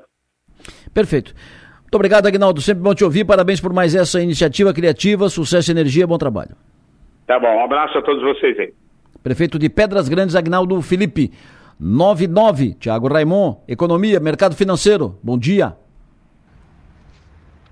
Bom dia, ouvintes. Ibovespa, na quinta-feira, voltou a fechar em queda e o motivo é o mesmo que na quarta-feira deu impulso à bolsa. Investidores estão aguardando ainda novidades sobre as regras fiscais do governo que devem ser apresentados ainda neste mês. Além disso, na véspera, agentes de mercado especularam que o arcabouço poderia levar a uma queda da taxa básica de juros. A expectativa levou o Ibovespa, inclusive, a um salto de mais de 2% na quarta e hoje a bol e, e na quinta-feira a bolsa passou por alguns ajustes nesse clima de incerteza. Tivemos ali no final, na quinta-feira, a bolsa caindo 1,38%, indo para os 105.071 pontos. Já no dia de hoje, na sexta-feira, os mercados mundiais amanhecem no campo negativo, com investidores à espera do relatório de empregos, o payroll nos Estados Unidos o consenso do mercado prevê que 205 mil vagas de emprego tenham sido criadas fora do setor agrícola em fevereiro, o que marcaria uma forte desaceleração no crescimento em relação à criação surpreendente de 517 mil vagas em janeiro. A taxa de desemprego deve se manter em relação a janeiro, quando atingiu uma mínima não vista desde 1969. Os dados de emprego de hoje fornecerão pistas sobre como o Federal Reserve, que é o Banco Central americano, vai poder avançar em sua política monetária. Já na agenda brasileira, temos ali o índice de preços ao consumidor IPCA de fevereiro, é o grande destaque, com o mercado apontando para uma alta de 0,78% na comparação com janeiro, levando a uma taxa anualizada de 5,54%. E do lado corporativo, temos Magazine Luiza, divulgou seus resultados, informou também que vai investigar a denúncia anônima de irregularidades com fornecedores. Além disso, destaque também para fabricante de aeronaves Embraer, que divulgará seus resultados trimestrais antes da abertura dos mercados. Esses serão os destaques do mercado financeiro no dia de hoje. Tenham um bom dia e até a próxima. No bolso e na bolsa. Oferecimento. Locativa, Celesp, Materiais Elétricos e Iluminação. E CEPRAG, Cooperativa de Eletricidade de Praia Grande. 9 horas 12 minutos, sexta-feira. Sexta-feira é dia de vinho à mesa. A Dega Bistec apresenta Um Mundo dos Vinhos, sem mitos nem segredos, com o enólogo Fabiano Mazili, da rede Bistec de supermercados. Vamos lá, Fabiano. Vamos lá, sexta-feira, Fabiano. É hora de vinho, Fabiano. É dia de vinho, Fabiano. O que que tu, tra... que que tu conta, o que que tu traz de novo, Fabiano Mazili? Bom dia! Bom dia, Adelor. Bom dia a todos os ouvintes. É um prazer estar aqui com vocês mais uma vez. Sempre bom. O que que tu traz de novo? A... Qual é a novidade? Adelor, Sim. eu fiquei pensando esses dias quentes aí que a gente passou, né? Falei bastante de é, de branco, rosé, né? A gente sabe que né, isso vai muito do gosto da pessoa, vai muito do prato que a gente precisa harmonizar, às vezes tem uns vinhos realmente que ficam, dependendo da comida, o vinho fica ruim, né? A comida pode ficar ruim, né? Então, mas a, o fator temperatura acaba entrando bastante, né? Também na, na, na decisão. Então, né, se o dia está quente, se está frio, para escolher só em branco, rosé, tinto, espumante, né? Então, eu fiquei pensando nisso, falei muito sobre brancos, rosés, né, Delor, nos últimos programas. Então, hoje eu resolvi comentar sobre um vinho tinto. Porém, um vinho tinto um pouco mais leve, que pode ser uma boa alternativa para os dias mais quentes, né? É, Adelor, uma curiosidade é que os vinhos mais leves, por ter um pouco menos de tanino, ele pode aceitar um pouco de refrigeração, ou seja, a gente pode deixar ele um pouquinho na geladeira, deixar ele mais tempo na geladeira para servir ele ou um pouquinho mais fresquinho ou até geladinho. É, é uma coisa assim que a gente sempre pensa, né? Em vinho tinto, temperatura ambiente, né? Aquela coisa. Só que primeira coisa, né, Delor? A gente que é, que, que gosta de vinho, a gente sabe, né, que temperatura ambiente, né, Delor, pode ser 30 graus ou pode ser 15, né? Então a gente, quando fala aí dos tintos, né, é, temperatura ambiente, a gente sempre lembra disso, né? É, então, Adelor, a minha proposta hoje é da gente fazer um passeio pela Itália. O que, que te parece? É sempre bom passear pela Itália. Tá trazendo de lá da Itália, tu falou em vinho. Quando tu começou a falar um tinto, tem gente que diz, ah, mas tinto, vinho, tinha, vinho tinto no verão é muito pesado, porque calor e tal. Ah, só ligar o ar-condicionado, tá tudo certo, né? A temperatura fica, fica, não tem problema nenhum. Mas quando começou a falar um, um tinto leve e tal, eu disse, ele vai trazer um pinot no ar para cá. É, você foi no caminho certo, né, Débora? Pinot é um, é um vinho bem, bem delicado, né, que pode ser uma, é, algo menos pesado para o verão. A gente tem ali no norte da Itália, ali, o, a, né, inclusive uma das novidades que a gente vai ter em breve aí nas adegas do Bistec, uhum. um novo produtor ali que faz os barbelinos, que são bem levinhos, né, na região ali do, do Vêneto, que faz os Valpolicella, uhum. que também são vinhos mais leves. Porém, Adelor, eu resolvi fazer uma coisa um pouco diferente e, e, e, trazer um vinho que as pessoas talvez não, não conheçam é, tanto, não escutem falar tanto, por não se tratar ali das regiões clássicas ali da, da Itália, né? Hum. É, o Piemonte com os Barolos, Barbarescos, ou né, o, o Amarone ali da região ali, os Policellas, né? Nem ali na, os Chiantis e ali os Brunelos, né? Então eu resolvi é, ir lá para o meio do mar Mediterrâneo, ali na ilha da Sicília, ao sul da Itália, Delor. Hum. Né? Né, como eu acabei de dizer, para que os ouvintes se situem bem, né? Lá ao sul da Itália tem aquela, aquela ilhazinha, né, cercada pelo Mediterrâneo, que é a Sicília. O produtor é o Caruso Iminini, uma vinícola que fica ali na cidade de Marsala. Né? Na maioria, a maioria dos vinhos da Caruso Iminini são feitos com uvas típicas da região. Né? É, a gente já conversou, né, Dolores? Você conhece ali a, é, a Nero d'Ávola, por exemplo? Você experimentou sim, a sim. Nero d'Ávola? Sim. Experimentei, conheço. Você gosta da uva? Qual que, qual que foi sua impressão? Assim, boa, fez, boa. Boa deu, uva. Deu liga, Delor. Deu liga, deu liga. Boa uva, boa uva. Boa uva, faz bom vinho. Então, e aí é a uva tinta mais plantada lá na Sicília, né? Isso. E plantada junto com a Merlot. Então dá um vinho muito, muito leve, muito frutado e que a gente pode gelar um pouquinho por ter pouco taninho. Hum. Então essa aí é a dica de hoje, Delor. Um tinto que a gente pode refrescar o Passari, feito com Nero d'Avola e Merlot da Sicília. Hum. Então essa é a dica de hoje e semana que vem estamos juntos de novo. É uma Nero com, com Merlot. Exato. Hum, interessante. Como é o nome do vinho? Passari. Passari. É do Passari, produtor Caruso e Menini. Show de bola, anotado. Muito obrigado, Mazili. Sucesso e energia, bom trabalho, até semana que vem. Um abraço, Loura, abraço a todos, a todos os ouvintes. 9 e 17, doutor Henrique Pacta, eu vou dar uma dica para o senhor. O senhor mora perto ali, o senhor, o, senhor, o, senhor, o senhor mora perto do Metropolitan, então vou dar uma dica para o senhor. Amanhã, sábado, dia 11, acontece a primeira edição do Metropolitan Mais. Um sábado diferente, com música ao vivo, com ninguém menos que o Jorge Nando, que é um craque. Então, música ao vivo amanhã no Metropolitan com o Jorge Nando. E aí, opções de gastronomia da Praça de Alimentação do Metropolitan, chopp gelado, lojas abertas até 17 horas para fazer as compras com todo conforto, segurança, estacionamento próprio do Metropolitan.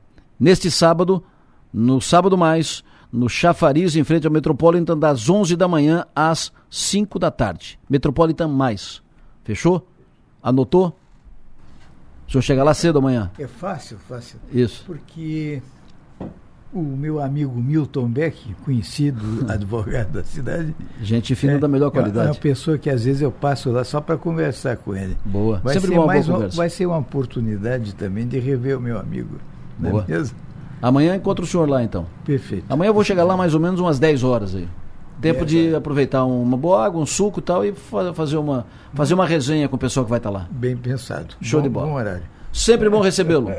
É sempre bom estar aqui também, Delor. Hoje temos uma visita. O Rafael. Como vai, Rafael? Tudo bem? Rafael é, no- é nosso ouvinte e Sim. veio, conhe- veio conhecer o pro- programa, ver o desempenho do a montagem e o fazer o programa aqui pessoal, pessoalmente. Muito bom. Eu fazia, eu fazia isso em Santa Maria, no Rio Grande do Sul, cidade que eu me criei. É, A gente tinha os ídolos da gente no rádio, né? Na época, o, o Adelor Lessa, do- dos microfones santamarienses, era nosso colega de turma, de modo que ele nos levava para conhecer as- os- ver aqueles discos imensos, né? Aqueles 78 rotações, né? todos alinhados e a gente ajudava até a classificar melhor. Muito bom, uma, uma- boa iniciativa, né? Isso. Devia ser imitada, né? Né? Mas, Adelor, é o final de semana, né? É uma semana que, graças a Deus, já está passando, né?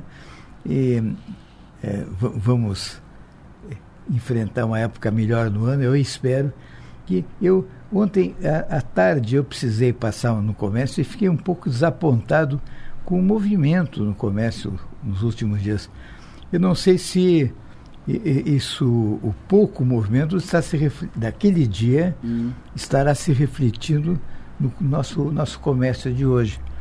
Eh, eu achei eh, consultórios de amigos que eu fui vi- visitar com muito poucos clientes. Achei laboratórios que eu dei uma passada para ver também. E o, o, acho que a reação natural seria anunciar o produto, né? Anunciar o produto. Se você não anuncia, ninguém fica sabendo, né? E alguns consultórios que eu tive a oportunidade de visitar e algumas lojas do nosso comércio e também estão primando pela ausência. A gente não está escutando muita publicidade deles, né? E é como aquela velha história da galinha, né?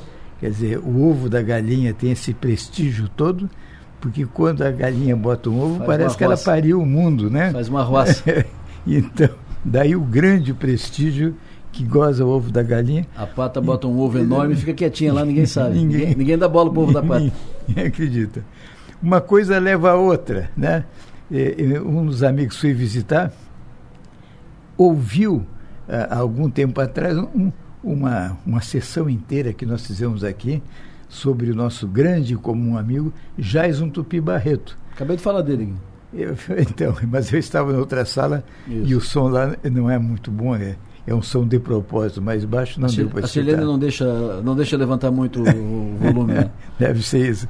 Mas, e, e uma coisa leva a outra, e eu e, encontrei uma pessoa que lembrou da nossa conversa naquela época e me disse uma coisa. Vocês esqueceram de um de uma, uma coisa que o, o, o Jais vivia falando é, é, a respeito de de que o, o, o, nosso grupo, dizer, o nosso grupo tem que ser hegemônico. Claro. Acontece que nem todos os correligionários do Jais sabiam que era hegemônico, o que causou uma certa confusão. Com um deles com quem eu falei, falou: Meu Deus, será que eu sou hegemônico? Enquanto isso, a oposição ao Jais em Blumenau dizia que ele falou em hegemônico e se mandou para Curitiba para falar com o Richa, que era coisa dele, e deixou toda, toda o pessoal, eh, todos os correligionários no ar, né? Porque não era uma época de computador, não existia um computador para tirar as dúvidas. E dicionários eram poucos, e, e o melhor era o Aurélio. Claro. Aí você ia para o Aurélio para ver o que é que quer dizer o hegemônico, né? Hoje o tio Google aqui responde em dois segundos. E, e, mas naquela época não era assim. E aí você ia para hegemônico e, tá, e lá logo, logo vinha a, a, a, definição referência à hegemonia. Aí você tinha que procurar hegemonia, hegemonia.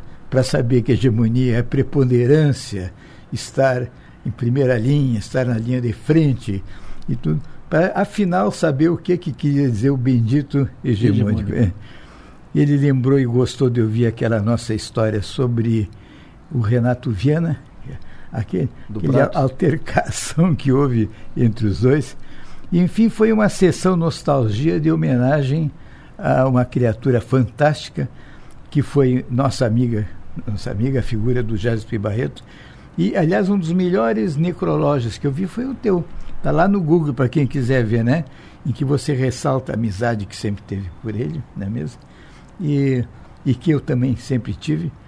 E tanto que nós somos ligados por termos é, construído é, na Associação Catarinense de Medicina o Departamento de Oftalmologia, do qual o Jais foi primeiro presidente e eu primeiro secretário. Tamanha era a liderança dele que a gente foi buscar o Jais do Pibarreto para articular o nascimento de um, de um, da, da associa, na associação do Departamento de Oftalmologia. Está dado o recado sobre o, o, o Jais, que é sempre uma figura fantástica, que eu gosto de, de, de rever. E agora vem, é, como o gringo gosta de falar, last but not least, né? Chique. É, chique, fica bonito, né? Oh, é, chique. Ornamenta, Como é, é last but not least, chique. né? É, por último, mas não realmente o último, né? Hum. Por, o, o, o, a, a, nossa fundação cultural, que, sobre a qual nós tivemos oportunidade de falar, acredito que na última vez em que eu estive Foi na última aqui, vez que estivemos aqui, aqui. Eu é, é, recebi telefonema da nossa amiga Liliane Mota, certo, uma publicitária que teve por muito tempo aqui e que muito ajudou na, na criação da Fundação é, é, Cultural de Criciúma, e, do, do, qual ela foi uma superintendente e era minha substituta eventual. Né? A, a Liliane, que sempre tem umas ideias fantásticas, ela virá agora no dia 15, uma data escolhida aleatoriamente. E fomos depois ver o que, que era realmente o 15 de março e ficamos surpresos. Foi o dia em que foi fundada a Fundação Cultural de Criciúma, hum. há 30 anos atrás. O, o, o, o Lessa aqui foi, foi uma das pessoas que muito colaborou para a criação, porque nós instituímos uma um conselho deliberativo para a entidade.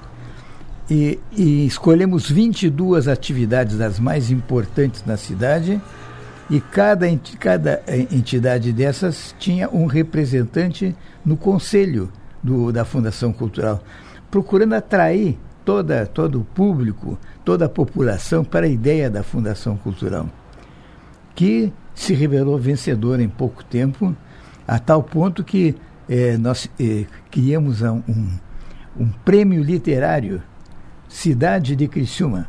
Aposto que você não lembra disso, são 30 anos atrás. Imagina, imagina. Né? Saiu uma edição só do, do, do prêmio e que atraiu gente de todos os quadrantes do Estado. Para nossa surpresa, eh, colocamos um mês apenas para as pessoas se inscrever. Em um mês haviam 385 inscritos, inscritos. E com três categorias de premiação, eh, poemas, contos e crônicas.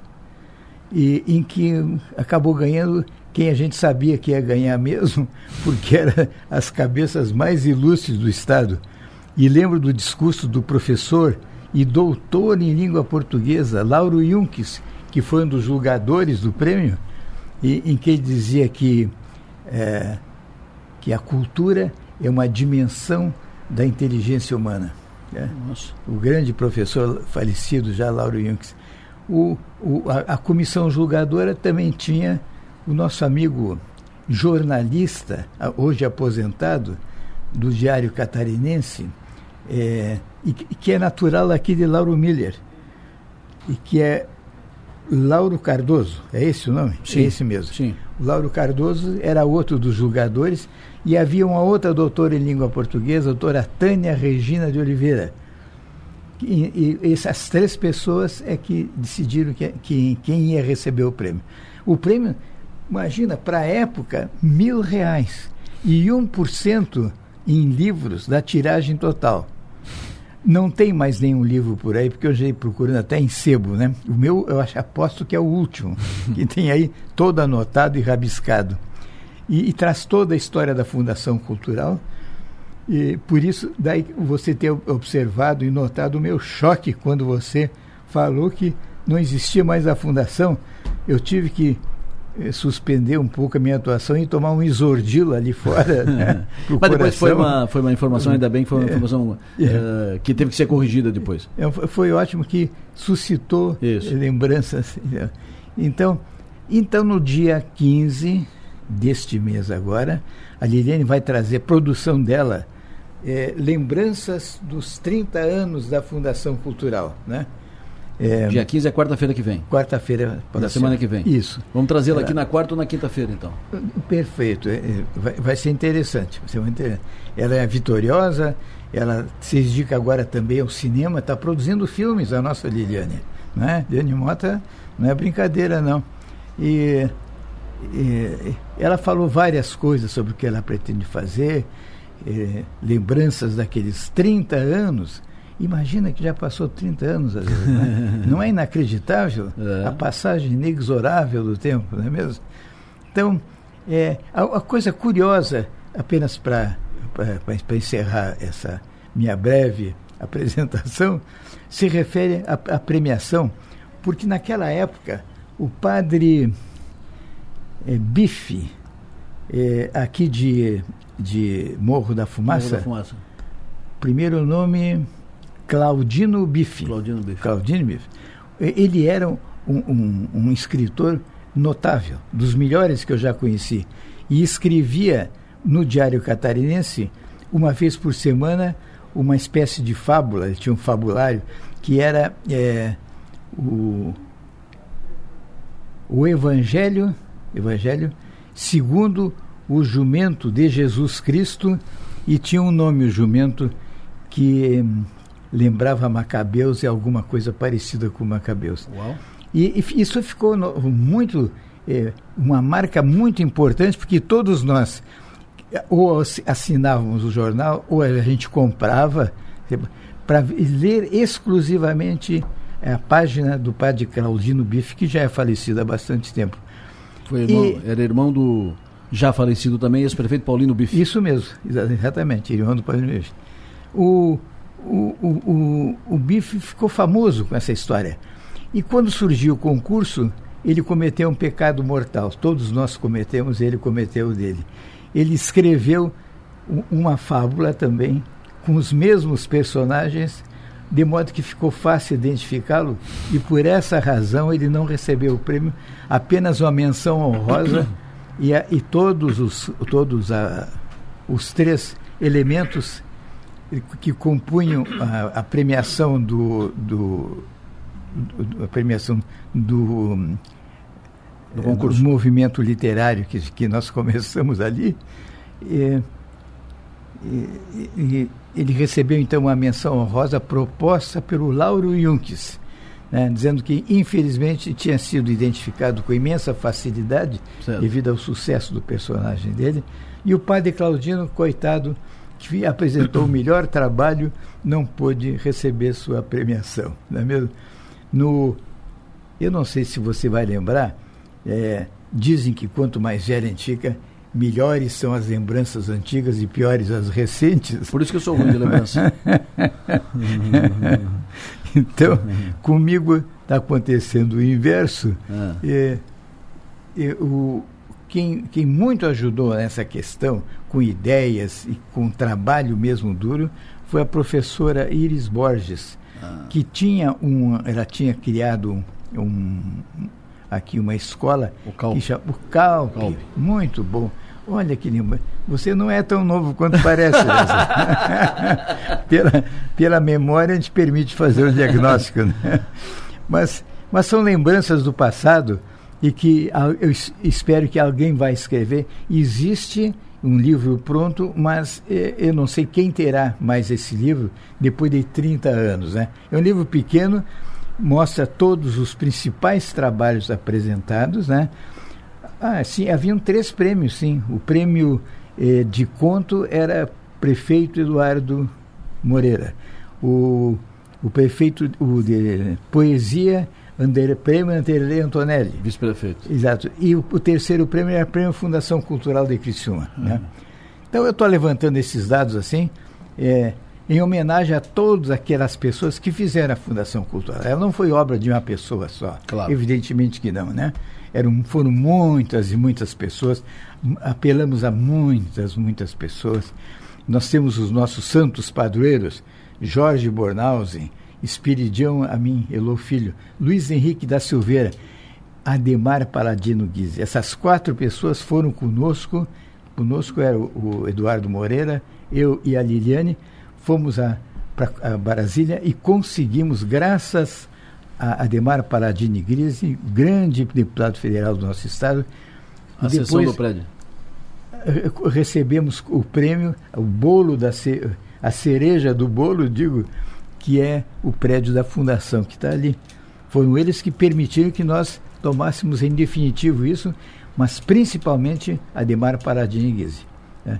Então, é, essa é uma espécie de homenagem que eu estou prestando aos velhos tempos, 30 anos atrás, e de uma coisa que eu acho fantástica em Criciúma, que foi a criação da Fundação Cultural, que recebeu apoio de tanta gente. A Yara Gaidzinski cuidou do nosso museu, a Brigitte Gorinho cuidou do nosso teatro. O Jorge Zanata. O Jorge Zanata, que fez a reforma daquele, daquele prédio que ali está. Quer dizer, são pessoas que têm que ser lembradas pela comunidade pelos benefícios que trouxeram apenas na área da cultura, sem contar em outros acontecimentos. Quem está de aniversário hoje é a Cíntia Machado Curtis.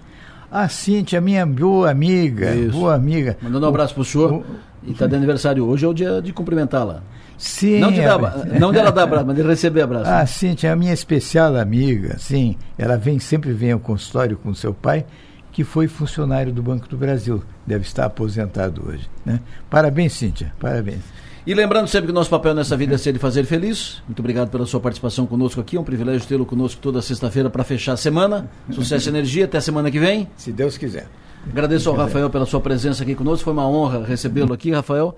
Eh, fique à vontade. Obrigado pela audiência e, pela, e pelo carinho. Muito obrigado pelas interações aqui.